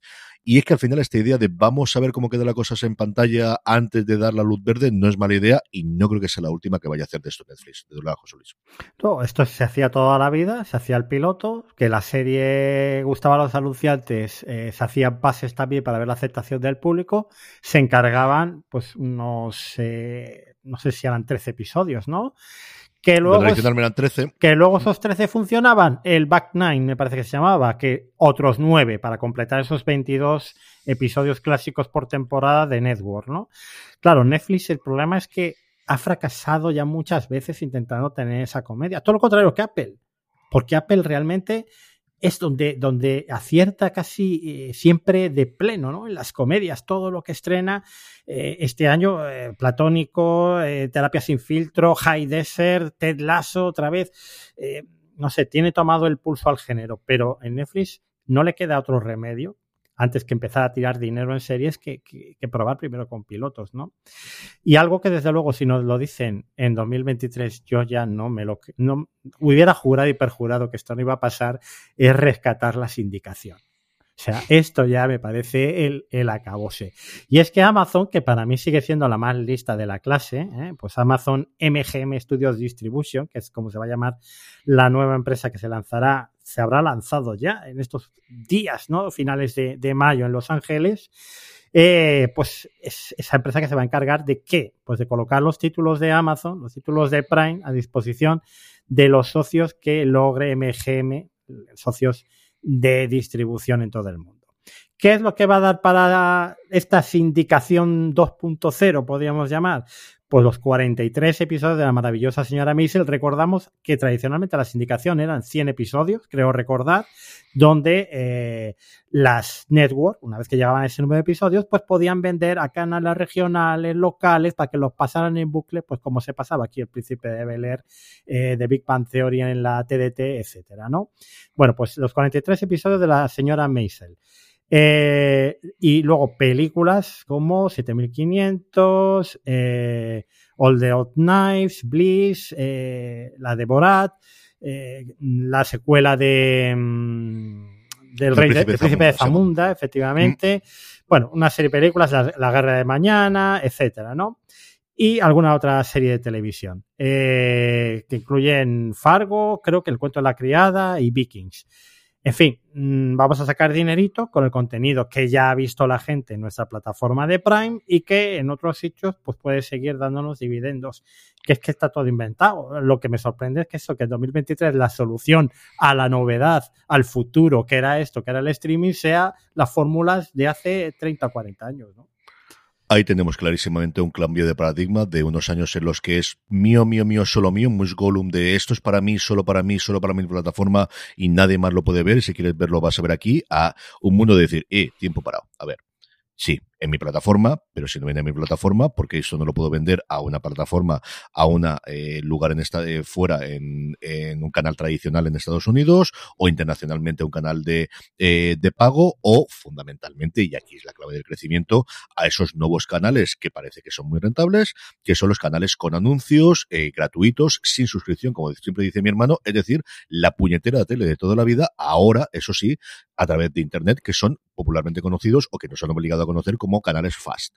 Los canales Fast, ahí tenemos dos puntas de lanza, que por un lado es Pluto TV, que hablábamos eh, José Luis y yo antes precisamente de grabar, que es la gran venta que tuvo y el gran acierto que tuvo en su momento para comprarlo en Paramount, es el único canal rentable, de verdad, de todos los que hay en streaming, dejando aparte CBS, es el único canal rentable, da beneficios todos los santos años, todos los santos trimestres, no como Paramount Plus, sí que eh, lo es Pluto TV, aquí en España funciona también muy bien por lo que conocemos, o que no tenemos las cifras desagregadas, y el quizás el último gran éxito ha sido Freebie, el canal que puso en marcha Amazon como renombre de su antiguo IMDB TV, que tiene, por ejemplo, la nueva serie de Boss, allí se emiten allí, se emite gratuitamente con anuncios, y que ha tenido una serie que en Estados Unidos ha funcionado espectacularmente bien, que es una especie de falso documental llamado Jury Duty, que yo creo que además es mejor cuanto menos os conozca, conozcáis sobre la, trama si lo vais a ver, que veremos cuando lo trae aquí a España para Envidio, pero que ha sido una pequeña revolución y ha funcionado extraordinariamente bien allí. Pero es que no solamente es esto, sino que ya se ha anunciado que con el exitazo que ha tenido, eh, como os decía Citadel, desde este fin de semana en Estados Unidos, aquí internacionalmente está disponible en Prime desde el viernes hasta el domingo que oigas este programa, el ver el primer episodio sin necesidad de tener Prime, pero es que en Estados Unidos va a estar disponible toda la primera temporada gratuita en Freebie, que yo creo que es algo que van a empezar a hacer con todas sus series mm. Amazon de, de cara a una segunda temporada o posteriores temporadas, vamos a poner las anteriores en Freebie y si la gente quiere ver la nueva temporada, la va a poder ver en Prime Video, que por cierto no es el único sitio donde eh, eh, probado. También lo está haciendo en YouTube. No recuerdo qué serie que lo comenté yo también en streaming. Y de cara al estreno de la segunda temporada en Prime Video en Estados Unidos, iban a poner la primera temporada cada día un episodio y luego le van a cerrar en el canal de YouTube. Es decir, que es la que más desde luego está experimentando, como dices tú, yo creo que es la que hay que seguirle en cuanto a probaturas y cosas distintas y no tener complejos de solamente lo podemos ver en mi canal y si quieres que deje suscribirlo, la que está haciendo. Y eh, especialmente en el mundo de los fast es que Omdia, por ejemplo, estimaba que los canales entre el 2000, los canales fast entre el 2019 y 2020 han crecido el 20% en cuanto a ingresos, que se dice pronto, sí, sí. en tres años crecer un 20%, que sí, que parte de un solo muy pequeño pequeño, ya bien, por lo que tú quieras, pero 20, 20 veces, que no son 20%, es crecer 20 veces en los sí, ingresos que tenías hace apenas tres años y que está de nuevo programado que se va a triplicar de aquí al 2027, donde se convertirá en un negocio de 12 mil millones de dólares anuales, que no es ninguna tontería. Sí, porque si estamos hablando que perdemos mil millones al trimestre, imagínate con un fast lo que podemos recuperar. Mira, yo esta semana me ha sorprendido muchísimo el estreno de Primo, que es, ha sido como la comedia del mes en Estados Unidos con unas críticas increíbles. Eh, está basada en una de hechos reales de, de la, la Surrunner. Es una comedia latina ¿Dónde se ha estrenado? En Freebie. Directamente en mm. Freebie se ha estrenado. Uno de los estrenos estrella del grupo Amazon ha ido a Freebie. Y ojalá nos llegue aquí a España, porque de momento creo que está solo en Alemania y en el Reino Unido, aquí en Europa. Sí, yo tengo muchísimas ganas de, verla porque es una serie de, Mike Schur. Tenía una entrevista además en la que hablaba sobre Primo con, con Matt Veroni, si no recuerdo más, eh, escrita y desarrollada por Sis Serrano, que es un escritor un, que escribía en su momento en Granland, pero sobre todo en The Ringer, del universo de alrededor de Bill Simmons, que es un tío que hacía comentarios sobre todo de películas y de series, y que, como dices, desarrolló la vida de cómo estaba él, eh, que su madre era madre soltera, y él creció en un mundo en el que estaba su madre soltera, pero además con cinco tíos. Y lo que cuenta es la relación que tenía con esos cinco tíos en el desarrollo que ha tenido este buen hombre, que es un tío bastante curioso, eh, ha funcionado muy bien allí y nuevamente no lo tenemos disponible aquí, como nos ocurrió con Bosch eh, Legacy en su momento, hasta que nos anunciaron que aquí se verían Prime Sí, aquí se verán Prime Video, me imagino, claro. Y yo creo que a Freebie no le falta mucho para saltar internacionalmente. No sé si será a finales de este año, no sé si será primero del año que viene, pero yo creo que esto lo vamos a ver antes o después aquí en España con cierta celeridad. Sí, porque funcionando como está funcionando bien Pluto TV, eh, Freebie ahora mismo es la fast de mayor calidad en Estados Unidos, es la, la fast número uno, precisamente por esa estrategia de Amazon de ir diversificando su contenido en Prime, en sus canales adicionales como MGM Plus o en la propia Freebie, ¿no? Y en la, en la compra también de alquiler y, y con el cine, ¿no?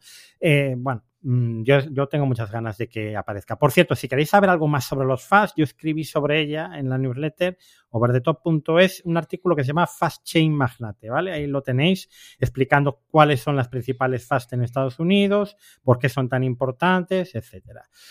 Bueno, y retomamos a nuestro amigo Zaslav. Porque claro, eh, es el más listo de la clase y se nos ha venido arriba el muchacho con todo esto de ser el primero que gana dinero mm, tras Netflix. Entonces, esta semana dijo que, le, bueno, que las plataformas de streaming, mm, pues que se van a tener que fusionar, pero como lo de la fusión es igual como que no, pues por lo menos comercializar las producciones juntas. Y esto me parece muy interesante. Al margen de que todo el mundo ha dicho que esto es un brindis al sol, de que no va a pasar, de que a día de hoy es un escenario imposible, eh, claro, él está identificando un problema futuro en el streaming cuando suban las tarifas y es lo que hemos comentado muchas veces, la rotación de suscripciones. Que el cliente este mes contrató Max, este otro mes contrató Disney. Entonces él dice, bueno, ¿qué pasaría si Warner y Disney, por ejemplo, comercializaran sus contenidos bajo una única suscripción, 30 o 40 euros al mes? ¿Eh? Pues no habría ese problema. Hombre, habría el problema de que igual los ingresos por suscriptor bajaban porque los bundles tienen que ser un poco más baratos, si no, no los contratas. Pero es que esto también está inventado. Esto no era Canal Plus, o esto no es el cable de toda la vida, donde tú contratas un único servicio. Imaginaos la tele de Ono, canales básicos, canales premium. Eh, eh, esto es que volvemos, volvemos a lo de antes, a lo de siempre. Hay una máxima que yo no recuerdo a quién se lo, que se lo oí en su momento y estaba en un, libro que recordar que era en el mundo de los medios hay dos formas de hacer dinero, que es agregando o desagregando. De donde tú tienes una agregación, desagregarlo, que es lo que hemos visto con las plataformas, y ahora estamos en la segunda parte de es, tienes un montón de plataformas que no puedes agregar, vamos a unirlas todas bajo un único precio, que como bien dice José Luis, es lo que hemos tenido aquí la televisión de pago, o para los americanos el cable, que viene a ser lo mismo, no es exactamente lo mismo, pero para a, modo rápido es exactamente lo mismo. Y yo le das lo que dices, tiene todo el sentido del mundo y Disney lo conoce. O sea, Disney, por ejemplo, es la que más claro lo tiene porque su unión en la servicio de suscripción conjunto que tienen de 20 dólares en Estados Unidos, que a una Disney Plus con Hulu, con SPN Plus, es por un lado lo más rentable que tienen y por otro lado lo que menos churn que dicen los americanos, es decir, bajas de o, rotación de suscriptores tienen con diferencia, pero no por un poquito, sino ahí prácticamente el 98% de la gente, mientras que el otro está siempre en cifras de los 80, altos 80, bajos 90, la gran mayoría de la gente que tiene esa suscripción se mantiene, pues por lo mismo que tenemos, por lo mismo que Movistar Plus quiere vender fusión, porque es mucho más sencillo mantenerte si tienes cinco servicios conmigo que si solamente tienes uno. Y esa es la jugada de Zasla. Zasla lo que decía ahí es, o nos unimos aquí o nos obligarán a unirnos por la vía de fusiones. No va a haber alternativa. Yo no sé si eso es realmente tan radical, si realmente va a haber alternativa o no, pero yo creo que sí lo vas a tener, ¿no? Y esto no deja de ser el sueño que tenía en su momento Steve Jobs y todos los jefes de Apple en su momento cuando lanzaron la televisión. Recordar, todos habéis leído la biografía de Jobs cuando él decía tengo una idea brillante. Su idea brillante no era más que vamos a intentar hacer, y hubo muchos rumores de eso, vamos a tener que intentar hacer una suscripción única con todos los canales. Netflix fue la primera que se desmarcó de ahí y en ese momento sin tener Netflix no podías hacerlo porque nadie más tenía el resto de los canales. Es lo que de alguna forma con sus channels están intentando hacer Amazon y, hmm. y Apple. Es cierto que aquí suscribiéndote individualmente, pero yo creo que esto va a llegar antes o después. No sé quién va a dar el primer paso. Tienes que es muy, son muy, se llevan muy mal entre sí, son muy enemigos, pero cuando la pasta llama, ahí es cuando todo el mundo se vuelve a unir. Y yo creo que en un momento dado en el que se pongan y digan, eh, que aquí no podemos ir todos separados, vamos a intentar esta cosa conjunta, a lo mejor son grandes con dos pequeños inicialmente, no son ninguno de los cuatro o cinco grandes inicialmente, pero yo no creo, yo creo que esto lo veremos, José Luis. De verdad que creo que vamos a ver una fusión de estas eh, simplemente en paquetes. Esto lo veremos porque ya lo hemos visto, que era Hulu. O sea, mm. ¿qué era Hulu? Sino más o menos esto. Vamos a comercializar lo que vamos echando cada uno en nuestras networks para que lo pueda ver la gente en streaming al día siguiente de la emisión. Mm. Y para que eh, tú, pues, creo que te lo he oído, te lo he escuchado a ti, que se enganchen a la serie en emisión en lineal para que consuma la publicidad que intercalamos en los episodios si lo quieren ver el día antes, ¿no? ¿Qué es Sky Showtime? si no es esto, una comercialización conjunta de dos empresas que no se pueden ni ver. Es que Paramount y Comcast no se pueden ni ver. Y ahí están los dimes y diretes que siempre eh, hablamos de Yellowstone, de los spin-offs, de todas estas historias. Una de las razones por las que va a acabar Yellowstone, más allá de lo de Kevin Costner, básicamente es eso. Es una serie que está vendida a Peacock. Yo no la puedo explotar luego en el streaming me sale más rentable hacer una nueva serie del mismo corte o los spin-offs necesarios, que ya van a ser míos. Pero aquí se han unido en Europa porque eran demasiado pequeñas y porque realmente es más fácil sobrevivir con una oferta conjunta. Eh, tarde o temprano ocurrirá y yo creo que Zaslav va tres pasos por delante de todos los demás y ahora mismo es el que va marcando las, las eh, estrategias ¿no? de todo el sector. Es el que va abriendo camino, es el que coge ahí la, cimitarra o el, el machete y va cortando la hojarasca, porque además yo como creo que en ese sentido está por encima del bien y del mal, viene de un mundo que no es exactamente Hollywood y el que le digan ya le han puesto a caer de un burro y les han dicho de absolutamente de todo. Así que a partir de ahora le da exactamente igual. A mí me eligieron para esto con un mandato muy claro que era hacer esto rentable y que la cosa funcione para adelante y no voy a dejar de probar nada. Igual que Amazon, que es cierto que no tiene ese problema, está probando muchísimas cosas como comentábamos antes. El, desde luego el que está marcando el camino, mucho más que Bob Iger, mucho más que, cualquiera de los grandes directivos de las de compañías clásicas, es Sarslau, que ha llegado pues eso como elefante con pero con plenos poderes. Es que la otra gran ventaja es que ha llegado de decir, mm, tira para esto para adelante porque si no, no le vemos futuro y hasta que no le corten la cabeza, y parece que eso no va a ocurrir porque está enderezando al menos a lo que quieren los directivos y lo que quiere la junta de, accionistas, eh, lo está haciendo bastante bien, pues va a tirar para adelante. La otra cosa es el cabreo de los creativos, otra cosa es el cabreo de los usuarios, otra cosa es todo lo demás. Ya, ya, pero a veces hay que cabrear a la gente y seguir adelante con la empresa. Y luego lo último que tenemos para comentar es, pues eso, la moda de lo retro. Y es que todo lo clásico vuelve, lo hemos visto bueno, yo lo más fascinante que tengo es Eurovisión. A mí me dices hace cinco años que lo más moderno, lo más cool, lo más chulo, lo que más se va a comentar en las redes sociales en un público adolescente, lo que más locos van a tener locas y especialmente locos va a tener mis alumnos de primero de carrera, va a ser, va a ser Eurovisión y te digo, estás loco, ¿qué me estás contando? O sea, esto ya era casposo cuando nací yo en el 78, ¿cómo serlo ahora? Chico, dos años o tres años que llevamos con estos, lo del venidor Fest es lo mejor que ha hecho Televisión Española no sé cuánto tiempo, Eurovisión, todo el mundo haciendo las cenas para comentarlo, ahí me tiene loco. Es que no, y en la no, te hemos invitado a las fiestas de Eurovisión que hacíamos en Alicante nosotros. Si no hubieras descubierto... Yo me parece, pero tú no te haces una idea de la cantidad de chavales y chavalas que tengo que siguen Eurovisión de la, de la, de la universidad y que tienen, tú sabes que yo en, las clases mías les invito a que empiecen a hacer podcast, a que empiecen a hacer cositas en redes, no hace falta que les invites, o que hablan newsletter. Chico, tengo dos o tres que hacen una newsletter mm, semanal durante todo el año de Eurovisión. Mira, Carlos, ¿sabes con quién vi Eurovisión yo este año? Con mis dos sobrinos, de 12 y de 11 años las canciones se las sabían de memoria antes de. Yo, yo eh, interés cero en esto, vamos, desde hace muchos años. Pero es el repunte. Pero es que no solo es Eurovisión. O sea, esta era la nueva televisión. Y la nueva televisión es recuperar Operación Triunfo. Mm. O sea, Twitch se supone que es la televisión de futuro. Y vamos a ver el 1, 2, 3 ahora en Twitch otra vez. Que tengo verdaderas ganas de ver cómo lo hacen, por cierto. Eh, o sea, mm, es que la nueva televisión es la vieja televisión otra vez. En todos los aspectos que os hemos contado. Es que Operación Triunfo es la gran apuesta de Amazon para este lado en España. De hecho, eh, la presentación que congregaron a más de 200 personas allí de, medios que estábamos, el final era Operación Triunfo. Tuvieron problemas que se lo chafaron. La exclusiva la dieron la exclusiva, no me acuerdo si fue Bertele o, o Fórmula TV mm, apenas de unos días antes y se la chafaron, pero fue allí, hicieron la presentación y es, como te digo, la gran apuesta a todos los niveles, haciendo las galas en directo, que es la primera vez que Amazon va a hacer emisiones en directo aquí en España, más allá de cositas puntuales con el fútbol. Y luego de 1, 2, 3, este el problema es que yo sea alguna cosa y esto no puedo contarlo. Al final tengo cierto, eh, sabes que me une cierta amistad con Alejandro Ibáñez, con el hijo de Chicho Ibáñez Serrador, porque pues, el primer año viene aquí al, Festival Series Nostrum y da otorga siempre el premio a su padre. Y nada, sabéis que vuelve el 1, 2, 3, que vuelve con un formato en Twitch, que va a presentar The Greg, que volverá a finales de, tenemos el programa a final de año y yo creo que dentro de poquitas cosas, de poquito tiempo, sabremos más cositas con ellas.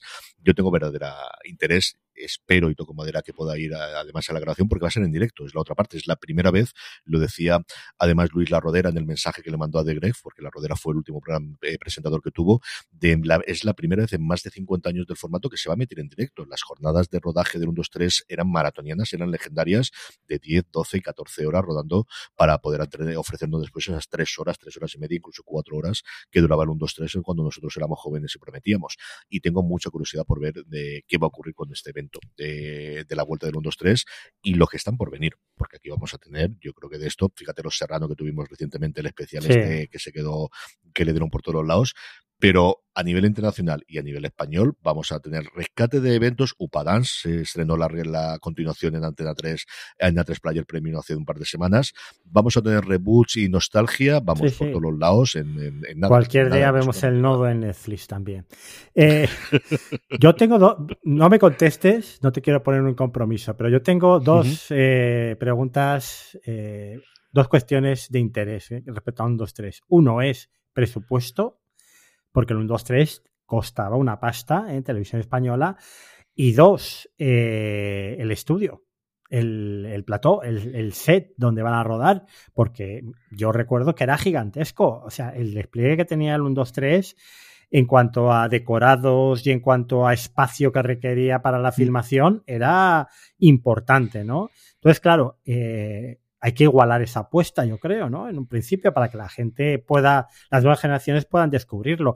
Si esto lo hacen medianamente bien, arreglo a esas dos cuestiones, ¿tú te sorprendes de lo de Eurovisión? Prepárate para esto. Yo creo que tiene la gran ventaja de que tienes a The y lo que arrastran ellos. A nivel de eso, es comparable con lo que tenían. O sea, yo no te puedo decir la cifra completa porque tampoco la sé ni exactamente dónde lo van a hacer, pero sí que sé que no se meten en esto si no tienen esa capacidad de poder hacer algo similar, fundamentalmente proporcionado por marcas, entiendo yo, de, patrocinio, por un lado, y luego de poder hacerlo en un sitio porque la idea es que haya público en directo. Y claro, tampoco vas a meter público en directo si no tienes un sitio grande. Y Alejandro ya ha dicho que la estructura es exactamente la misma. Es decir, volvemos a tener las preguntas y respuestas en la primera parte, a tener las pruebas físicas en la segunda parte y tenemos toda la parte de la subasta en la tercera. Entonces, que realmente será exactamente igual. Yo creo que tendrán, eh, no creo que vaya a decir el presupuesto porque tampoco es una cosa que puedas comentar, pero el lugar donde se vaya a rodar y donde se vaya a hacer en directo, segurísimo que lo, que lo ¿Y esto no se le ha quedado un Netflix o un Prime Video? Ahora que están locos por este tipo de formatos. Fíjate, porque la apuesta, o sea, yo, soy muy fan de Twitch, yo consumo mucho Twitch y me parece que básicamente es la televisión del futuro, ¿no? Pero bueno, me parece curioso que no haya alguien más interesado en, en esto, pero bueno, veremos a ver. Yo creo que era una apuesta de vamos a modernizarnos y aquí... Claro, vamos a ir a pues buscar la audiencia donde está también. Sí, no sea público, es decir, eh, Alejandro dice que uno de los grandes enfrentamientos que tuvo con su padre y que su padre le despedió fue precisamente porque cuando se hizo el último 1, 2, 3, él quería modernizarlo un poquito, su padre no estaba por la labor en ese momento y lo despidió y él lo comentó públicamente en un programa que podéis escuchar precisamente en Gran Angular cuando, cuando vino aquí a hablar de historias para no dormir, lo comentó ahí en medio. Yo creo que él buscaba activamente pues lo que estás diciendo tú, desde el hecho de que sea un formato clásico y más clásico de Eurovisión no hay nada, no hay absolutamente nada, o incluso Operación Triunfo, y fíjate tú cómo le hmm. funcionó el canal 24 horas hace unos años a Televisión Española, que lo quieran y que lo buscan. Y al final, bueno, pues yo creo que la apuesta, él es muy seguidor de Twitch y sigue mucho, mucho más que yo, yo veo alguna cosa, pero tiene muchísimo control de las veces que yo he hablado con él de, de la gente y quién se cuece y exactamente qué. Tenía muy claro quién quería que lo presentase y es un puñetazo encima de la mesa. Es decir, al final es uno de los del top 3 de creadores de contenidos en, en cuanto a streamers en Twitch que tenemos en lengua española. Sí, sí, sí. El fichaje no es alguien de segunda línea ni mucho menos. Es cierto que Ibai a nivel popular posiblemente sea más conocido, pero cuando te vas al mundo de Twitch, él está codo con codo con Ibai y en alguna de las cosas por encima de él. alguno de los streamers suyos ha ido por encima de lo que ha tenido en cualquier velada o cualquier cosa Ibai. Yo tengo mucha ganas de que le salga muy bien. O sea, yo a Alejandro lo, lo quiero muchísimo y aquí no soy. Yo creo que nunca somos objetivos con nada, ¿no? Pero esta es que me pillan relativamente de cerca. Tengo mucha ganas de estar bien y, como os digo, intentar eh, desde luego ir a, a la. Bueno, hay una cosa que, que, no he caído y que ahora, según comentabas esto, lo, lo he pensado. Mm, digo, ¿no, ¿no está interesado un Amazon en esto? Bueno, pero es que Twitch. Amazon claro, está ahí. Es que, Amazon es, que Twitch es Amazon. Es otra de las patas que tiene Amazon, que, que, que, es como una araña, ¿no? Tiene, tiene una diversificación brutal de toda su, su, Sí, es que se nos olvida que es suya, es igual que IMDB, que es suya. Claro. Es que es suya. Sí, sí, sí, es que la ha comprado hace mucho tiempo y se nos ha olvidado. José Luis, yo creo que es el momento ya de que vayamos con las preguntas de los oyentes y la encuesta del mes. Eh, tenemos unas preguntas, por ejemplo, Kiki, que nos hablaba sobre las cosas de Sky Showtime y los problemas tecnológicos. Bueno, claro, es que fue la comidilla hace dos semanas, ¿no? Ese recorte de 100 series que iban a salir de Sky Showtime a finales de, bueno, a mediados de junio, creo que era, ¿no?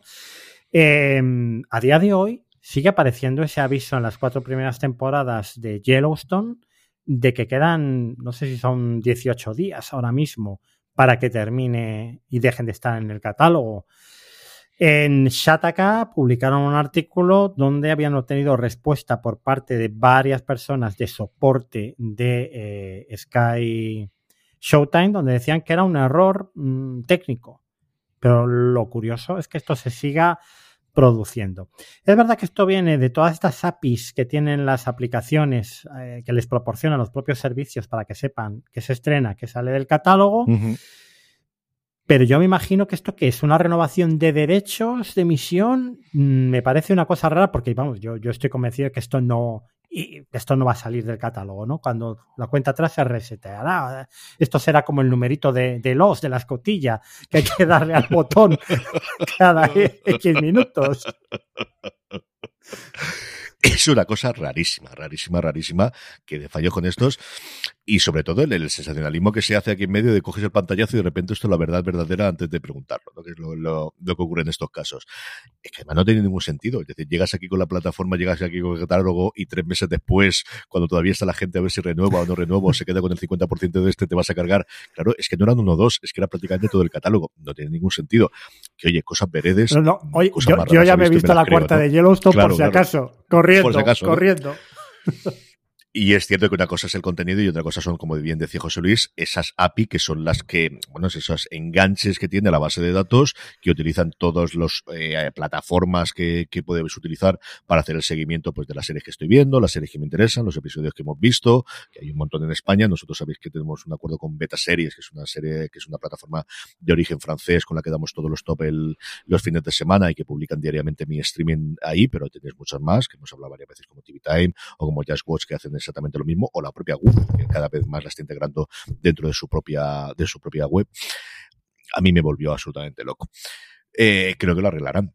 Y si no, nos vamos a reír mucho. En el momento que se aparezca todo, se va a quedar solo cuatro series ahí puestas. En fin.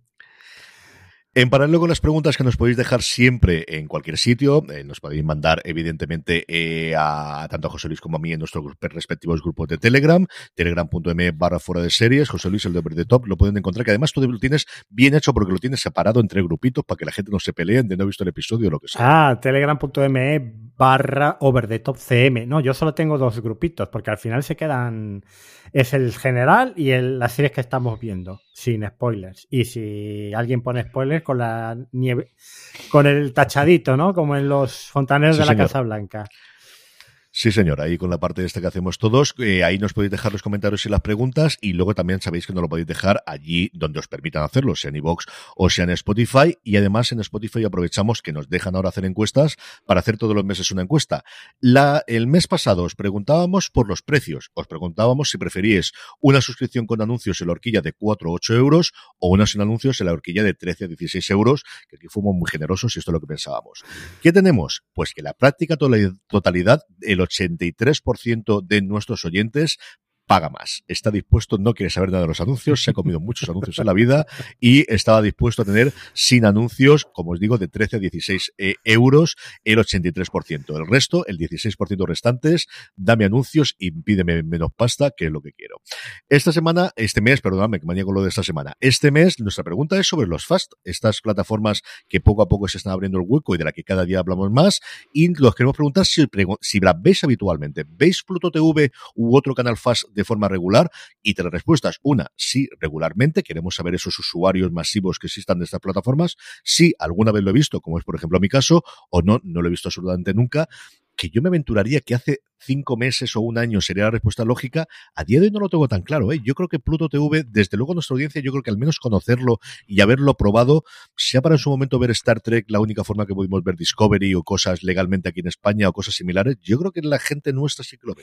Yo creo que faltaría una respuesta que es solamente zapeado que esa sería la mía. Pues vamos a ponerlo ¿Eh? aquí. Venga, solamente lo he zapeado. Solamente lo he zapeado. Porque yo no he llegado a ver contenido completo, ¿vale? Porque ya voy listo con todo lo que, lo que tengo. Pero sí que por curiosidad me he metido a ver qué canales había, qué contenido tenían en vídeo bajo demanda, ¿sabes? Así que bueno, pues respondernos en, en Spotify y ya veremos a ver, sorprendernos. Pues ahí tenéis las cuatro opciones. Sí, regularmente, sí alguna vez lo he visto, solo lo he zapeado o no, no lo he visto nunca, ni Pluto TV, ni cualquiera de los otros canales Fast. Y como siempre, José Luis, despedimos dando alguna pequeña recomendación a nuestra querida audiencia. Bueno, pues primero, mm, ya os lo había comentado antes, un artículo de Brian Welky de Tony Maglio en The Hollywood Reporter sobre la actual situación de la compra de Hulu por parte de Disney. Con jugosas revelaciones. Esto es como el clickbait que tendréis que esperar hasta después de la publicidad. Ahora puedes meter la publicidad, Carlos. Bueno, el primero, oh sorpresa, Disney no quiere pagar 9 mil millones de dólares y Concas quiere más que los 9 mil millones de dólares. Y decía el artículo, mm, las diferencias no son pequeñas, son similares al, al, cañón del Colorado, al Gran Cañón del Colorado, ¿no? Básicamente a día de hoy. Luego, lo segundo, Concast ya está vaciando el contenido Hulu en favor de Peacock y además ha dejado de financiarlo. Lo de que esté vaciando el contenido, bueno, casi es lo de menos. Pero lo de, lo de que ha dejado de financiarlo, esto es la, la monda lironda. Porque claro, imagínate, eh, compartimos casa, yo te vacío la casa y te dejo mi parte de la hipoteca para que la pagues tú. Y además me tienes que comprar mi parte de la casa. Y no quiero que me pagues lo que acordamos, que a ti te parece mucho y a mí me parece poco. O sea, la huelga de guionistas es más fácil que se acabe antes de que estos dos se pongan de acuerdo, básicamente. Luego a Concast le ha sentado bastante mal que vayan a poner, mm, oh sorpresa, la marca de Hulu en la interfaz de Disney Plus, pues el azulejito este, como hemos dicho que tenemos aquí de Star, ¿no? Que ahí va a ser eh, de Hulu integrando el contenido. Porque estas cosas pues no se pueden hacer así mm, a tu bola cuando compartes propiedad con con otra empresa. Luego Disney adquirió Fox a espaldas de Comcast y de Hulu. Eh, había de hecho una regulación por la cual esto no se podía hacer, pero Disney como que la derogó antes de hacer la compra de Fox y Comcast se, enteró un año más tarde de que se había derogado. es que se puede hacer una sitcom de todo esto, ¿eh? Matrimonio sin hijos se podría llamar. Bueno, hubo amenazas de litigios que de momento han quedado paradas. Eh, en fin, esto mm, es, que, es que es un no parar, ¿no? Eh, también se enfadó, mm, o sea, me enfado de que vayas a poner Hulu, pero antes me enfadé porque en el resto del mundo pusiste Star en vez de Hulu. ¿Vale?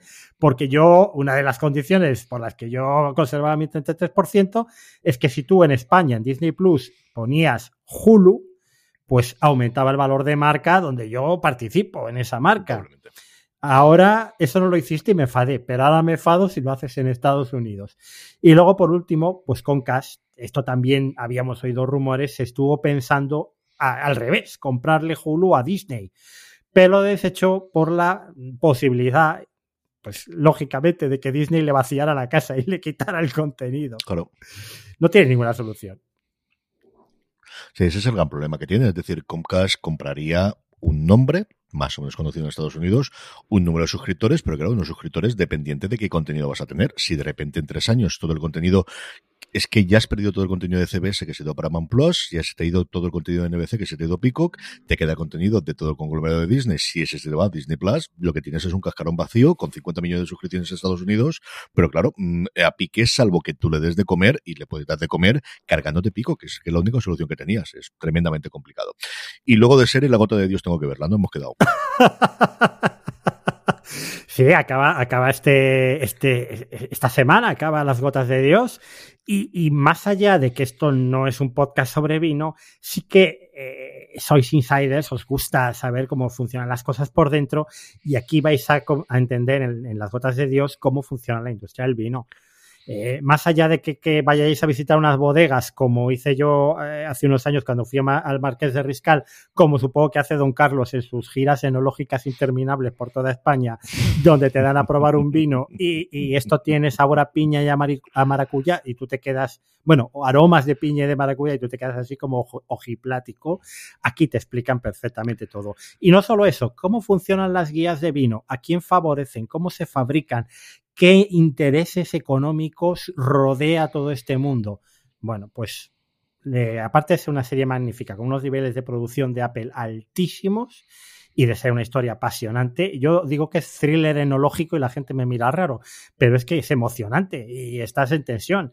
Eh, bueno, pues Las Gotas de Dios es una de las grandes series de este año, así que venga, un, un último consejo para que os subáis al barco. Había un documental espectacular en su momento en Netflix, se llama Red Rojo, no sé qué, no me acuerdo lo mismo, sobre todo la locura que hubo en China con los multimillonarios comprando vinos franceses de toda la zona de, Borgoña, que era espectacular. Eso lo encuentro y lo pongo en las notas, porque a mí ese documental me fascinó de contando cómo era el mundo del, vino, de las falsificaciones, de las locuras del coleccionismo de, botellas eh, de Chateau Merlot, de cosas similares, alcanzando cifras absurdamente astronómicas, que está muy, muy bien. Y se llama Red algo, pero no recuerdo cuál era el segundo nombre. Yo, eh, dos cositas rápidas y por un lado, en The Ringer están haciendo un especial por el final de Succession de artículos y de incluso top 40 eh, en su caso sobre finales de series, de cuáles son los mejores finales, tiene un top 40 de los mejores finales, de lo complicado que es hacer finales, que son como 7 u 8 artículos que podéis encontrar en The Ringer que creo que vale mucho la pena. Luego, de una cosa interna es Screen Time, la newsletter que tiene sobre el mundo de los media, incluido la música, que le gusta mucho, Lucas Show en Bloomberg, y yo lo recomiendo o lo comento porque el martes tuvo la oportunidad de estaba de gira porque había ido a Cannes, se iba a Londres y pasó por Madrid. Me enteré comiendo con él que era porque había estudiado en España un semestre entero de la universidad, que estuvo en Salamanca, la Universidad de Salamanca, y le tiene mucho cariño a España. Y él normalmente cuando hace la tournée le dice a los lectores, oye, que voy a estar por ahí, si os eh, queréis, eh, decírmelo y nos tomamos algo. Y el caso es que le escribí y fue una comida absolutamente maravillosa, hablando un poquito de todo. Y es uno de los tíos que mejor conoce el mundo de Hollywood, como os digo, ya no solamente en el mundo de visual, sino también la parte de audio muy, muy importante. Le hace muchísimo seguimiento a cómo está el mundo de la música porque es muy melomano para estas cosas. Y luego está montando una conferencia en Los Ángeles en octubre que es alucinante el número de gente que tiene. A unos precios disparatadísimos porque es conferencia para profesionales, el precio general son dos mil dólares, a partir de ahí va bajando si lo haces antes o como sea, pero el line-up que tiene él, los presentadores y la gente que va a ir a hablar es sencillamente alucinante. Si os pilla por Los Ángeles o tenéis una empresa muy generosa que está dispuesta a pagaros para que vayáis a Los Ángeles a aprender, de verdad que pocos eventos a nivel internacional conozco que tengan eh, la cantidad de gente importante ya confirmada a día de hoy y alguno confirmará próximamente para poder estar allí. Y luego en series, la Unidad Kabul. Yo creo que tenéis que ver las series, lo comentamos Juan Fran y yo en la review, es la serie para ponerle al amigo ese que tenéis de yo no veo series españolas, pónsela adelante y decir, mira, esto es lo que son las series españolas a día de hoy. Es una cosa sencillamente apapullante de acción en el minuto 20 del primer episodio y son episodios relativamente cortos. Daniel de la Torre demuestra una vez más que es el mejor director que hay de acción en España a día de hoy y de los mejores en general que tenga con presupuesto. A mí me parece una serie brillantísima que no es la única que tenemos desde luego en Movistar Plus, José Luis ha estado haciendo varias bromas con Super García a lo largo de la semana. El lunes llega también el documental. Yo ya he podido ver el primer episodio, me ha gustado mucho, lo comenté largo y tendido en el foro de series que tenéis ya disponible hoy y tuve la oportunidad de ir a la presentación también en Madrid y, darle la mano a José María García, que además me la dio él. O sea, yo estaba en la primera fila porque llegué el primero de todos y él, como de la vieja escuela, cuando llega allí lo que hace primero es saludar a todo el mundo que ha ido a ir a verle, me la dio, luego pude hablar un minutito con él y decirle que me ha marcado mucho mi vida y que gracias a él de alguna forma estoy en el mundo del periodismo, me dio las gracias y estaba tocado, estaba tocado porque acaba de pasar una enfermedad que contó allí en la, en el, te había tenido dos coágulos de sangre que casi se lo llevan por dentro hasta que le hicieron, lo contó también en fuera de series y aún así era genio y figura. la primera respuesta duró 33 minutos. Empezó a hablar, le preguntó Carlos Martínez y la tengo grabada. Tengo que hablar con Movistar si me permiten ponerla, que no lo tengo claro, y si no, pues solamente he seleccionado ese amigo la mandaré, pero estuvo 33 minutos rajando, de pasando de un sitio a otro, muy lúcido todavía, y de verdad que estuvo divertidísimo para los que recordamos al García de los años 80 y los años 90 especialmente. Bueno, pues mira, tres cosas. La primera, eh, sobre eventos. ¿Cuándo volvemos a, poder disfrutar de un evento de fuera de series en Madrid? Pues eh, veremos a ver cómo está la cosa. Y es cierto que ha cambiado muchísimo la estructura que teníamos en Fundación Telefónica, que era el sitio ideal para poder hacer eso. En su momento hablamos con la Academia de Cine a ver si hacíamos alguna cosa. Y es una de las cosas que quiero hacer en septiembre, más allá de la presentación de Seres Nostrum, pero sí que a ver si a la vuelta de septiembre tenemos algún lugar cerrado. También es cierto que como estoy haciendo tantas cosas aquí en la provincia de Alicante, y mm, al final somos lo que somos, y tampoco es cuestión de, multiplicarnos mucho más. Aquí en Alicante, si no pasa nada, en junio tendremos de nuevo el, eh, mi episodio favorito en la sede del Gil Albert, estamos preparando ya septiembre y octubre y estamos haciendo muchas más cosas. Pero yo creo que mm, sí que es una de las cosas que, o bien para septiembre o bien para el año que viene, sí me gustaría volver a retomar, falta sobre todo el sitio. Y es que en Fundación Telefónica era todo tan sencillo, tan cómodo, nos cuidaban tantísimo, que es complicado encontrar un lugar. Básicamente por acercarme un poco, que tengo ganas. Eh, la unidad Kabul, bueno, yo para mí está entre las mejores series del año y la, la cuestión no es esto se hace en España, no es esto se hace en Europa. Eh, yo creo que va un poco más allá. Yo lo comentaba en el podcast el otro día. Em, yo he tenido la misma sensación que cuando vi Crematorio en Canal Plus. Para mí, Crematorio fue, y ahora las series en España son esto. Y cuando he visto la unidad Kabul, que a mí me ha fascinado completamente desde el principio hasta el último plano en Natalie Poza, con ese tema de eh, que suena de fondo, eh, es y esto, a partir de ahora, son las series en España. Y no tiene absolutamente nada que envidiar a eh, cualquier producto que venga de Estados Unidos en cuanto a nivel de producción, nivel de la historia, interpretaciones, absolutamente todos los que podéis imaginar. De verdad, si las dos primeras temporadas de la unidad eran buenas, eran muy entretenidas, ha ido en aumento la calidad, porque la segunda para mí era mejor que la primera todavía. Esto está eh, fuera de nivel de, todo lo que hayáis visto hasta ahora de series españolas. Y por último, bueno, yo qué voy a decir de José María García, si es que tú y yo cumplimos años prácticamente el mismo día, porque tú cumples el 7 y yo el 8, somos muy parecidos en muchas cosas y a mí eh, García me ha influido muchísimo y, ya no mm, García solo, sino mucha de la gente que la acompañó aquí en Valladolid, Javier Ares, que era el jefe de deportes, que tenía un programa a mediodía al contraataque, que escuchaban 100.000 personas en Valladolid. El aforo de Zorrilla son 27.000. Con eso creo que lo digo absolutamente todo. ¿Eh? O sea, la influencia que ha tenido García en el periodismo deportivo y en el periodismo en general es eh, incuestionable. Así que muchas ganas de ver el documental y ver si está a la altura de Saludos Cordiales, que para mí fue uno de los mejores podcasts que se ha hecho en España en los últimos años. A mí el primero me ha gustado mucho. Ya lo veréis. No he visto al resto de los otros dos, no los han pasado a prensa todavía. No sé si nos lo facilitará una vez que se emita el primero el mañana lunes, cuando estéis escuchando esto, si lo escucháis justo cuando lo publiquemos. Se meten todos los fregados. Va cambiando mucho de tiempo. Yo creo eso que es la nueva moda también, de no hacerlo todo cronológico. Tiene mini capítulos dentro de los capítulos, tiene al final secciones de 8 a 10 minutos contando cada una de las historias, pero cuentan muchas de las historias que los que seguimos la trayectoria de García conocemos como el 23F o la salida de Televisión Española o la salida de la SER, pero que para la gente que no lo conozca desde luego les sorprenderá muchísimo. José Luis, que con esto despedimos, recordamos a la gente dónde puede encontrar toda la información tuya y de Over the Top. Bueno, pues www.overdetop.es, ahí tenéis en formato blog la newsletter y podéis también suscribiros en Twitter arroba over the topes y en Telegram telegram.me barra over the top cm. Ya sabéis que fuera de series podéis encontrar toda la información en fuera de series.com, que nos podéis encontrar allí en todos los lugares donde nos estéis escuchando, eh, redes sociales fuera de series en todos los sitios. Responder a la encuesta la podéis hacer en Spotify, dejarnos comentarios como siempre, tanto en el grupo de Telegram de José Luis como en fuera de series, que sabéis que es telegram.me barra fuera de series. Don José Luis Hurtado, un abrazo muy fuerte y hasta el mes que viene. Hasta el mes que viene, Carlos. Y a todos vosotros, querida audiencia, gracias por escucharnos, que tengáis muy buen feliz domingo, muy buena final de mayo y inicio de junio. Gracias por escucharnos y recordad, tened muchísimo cuidado ahí fuera.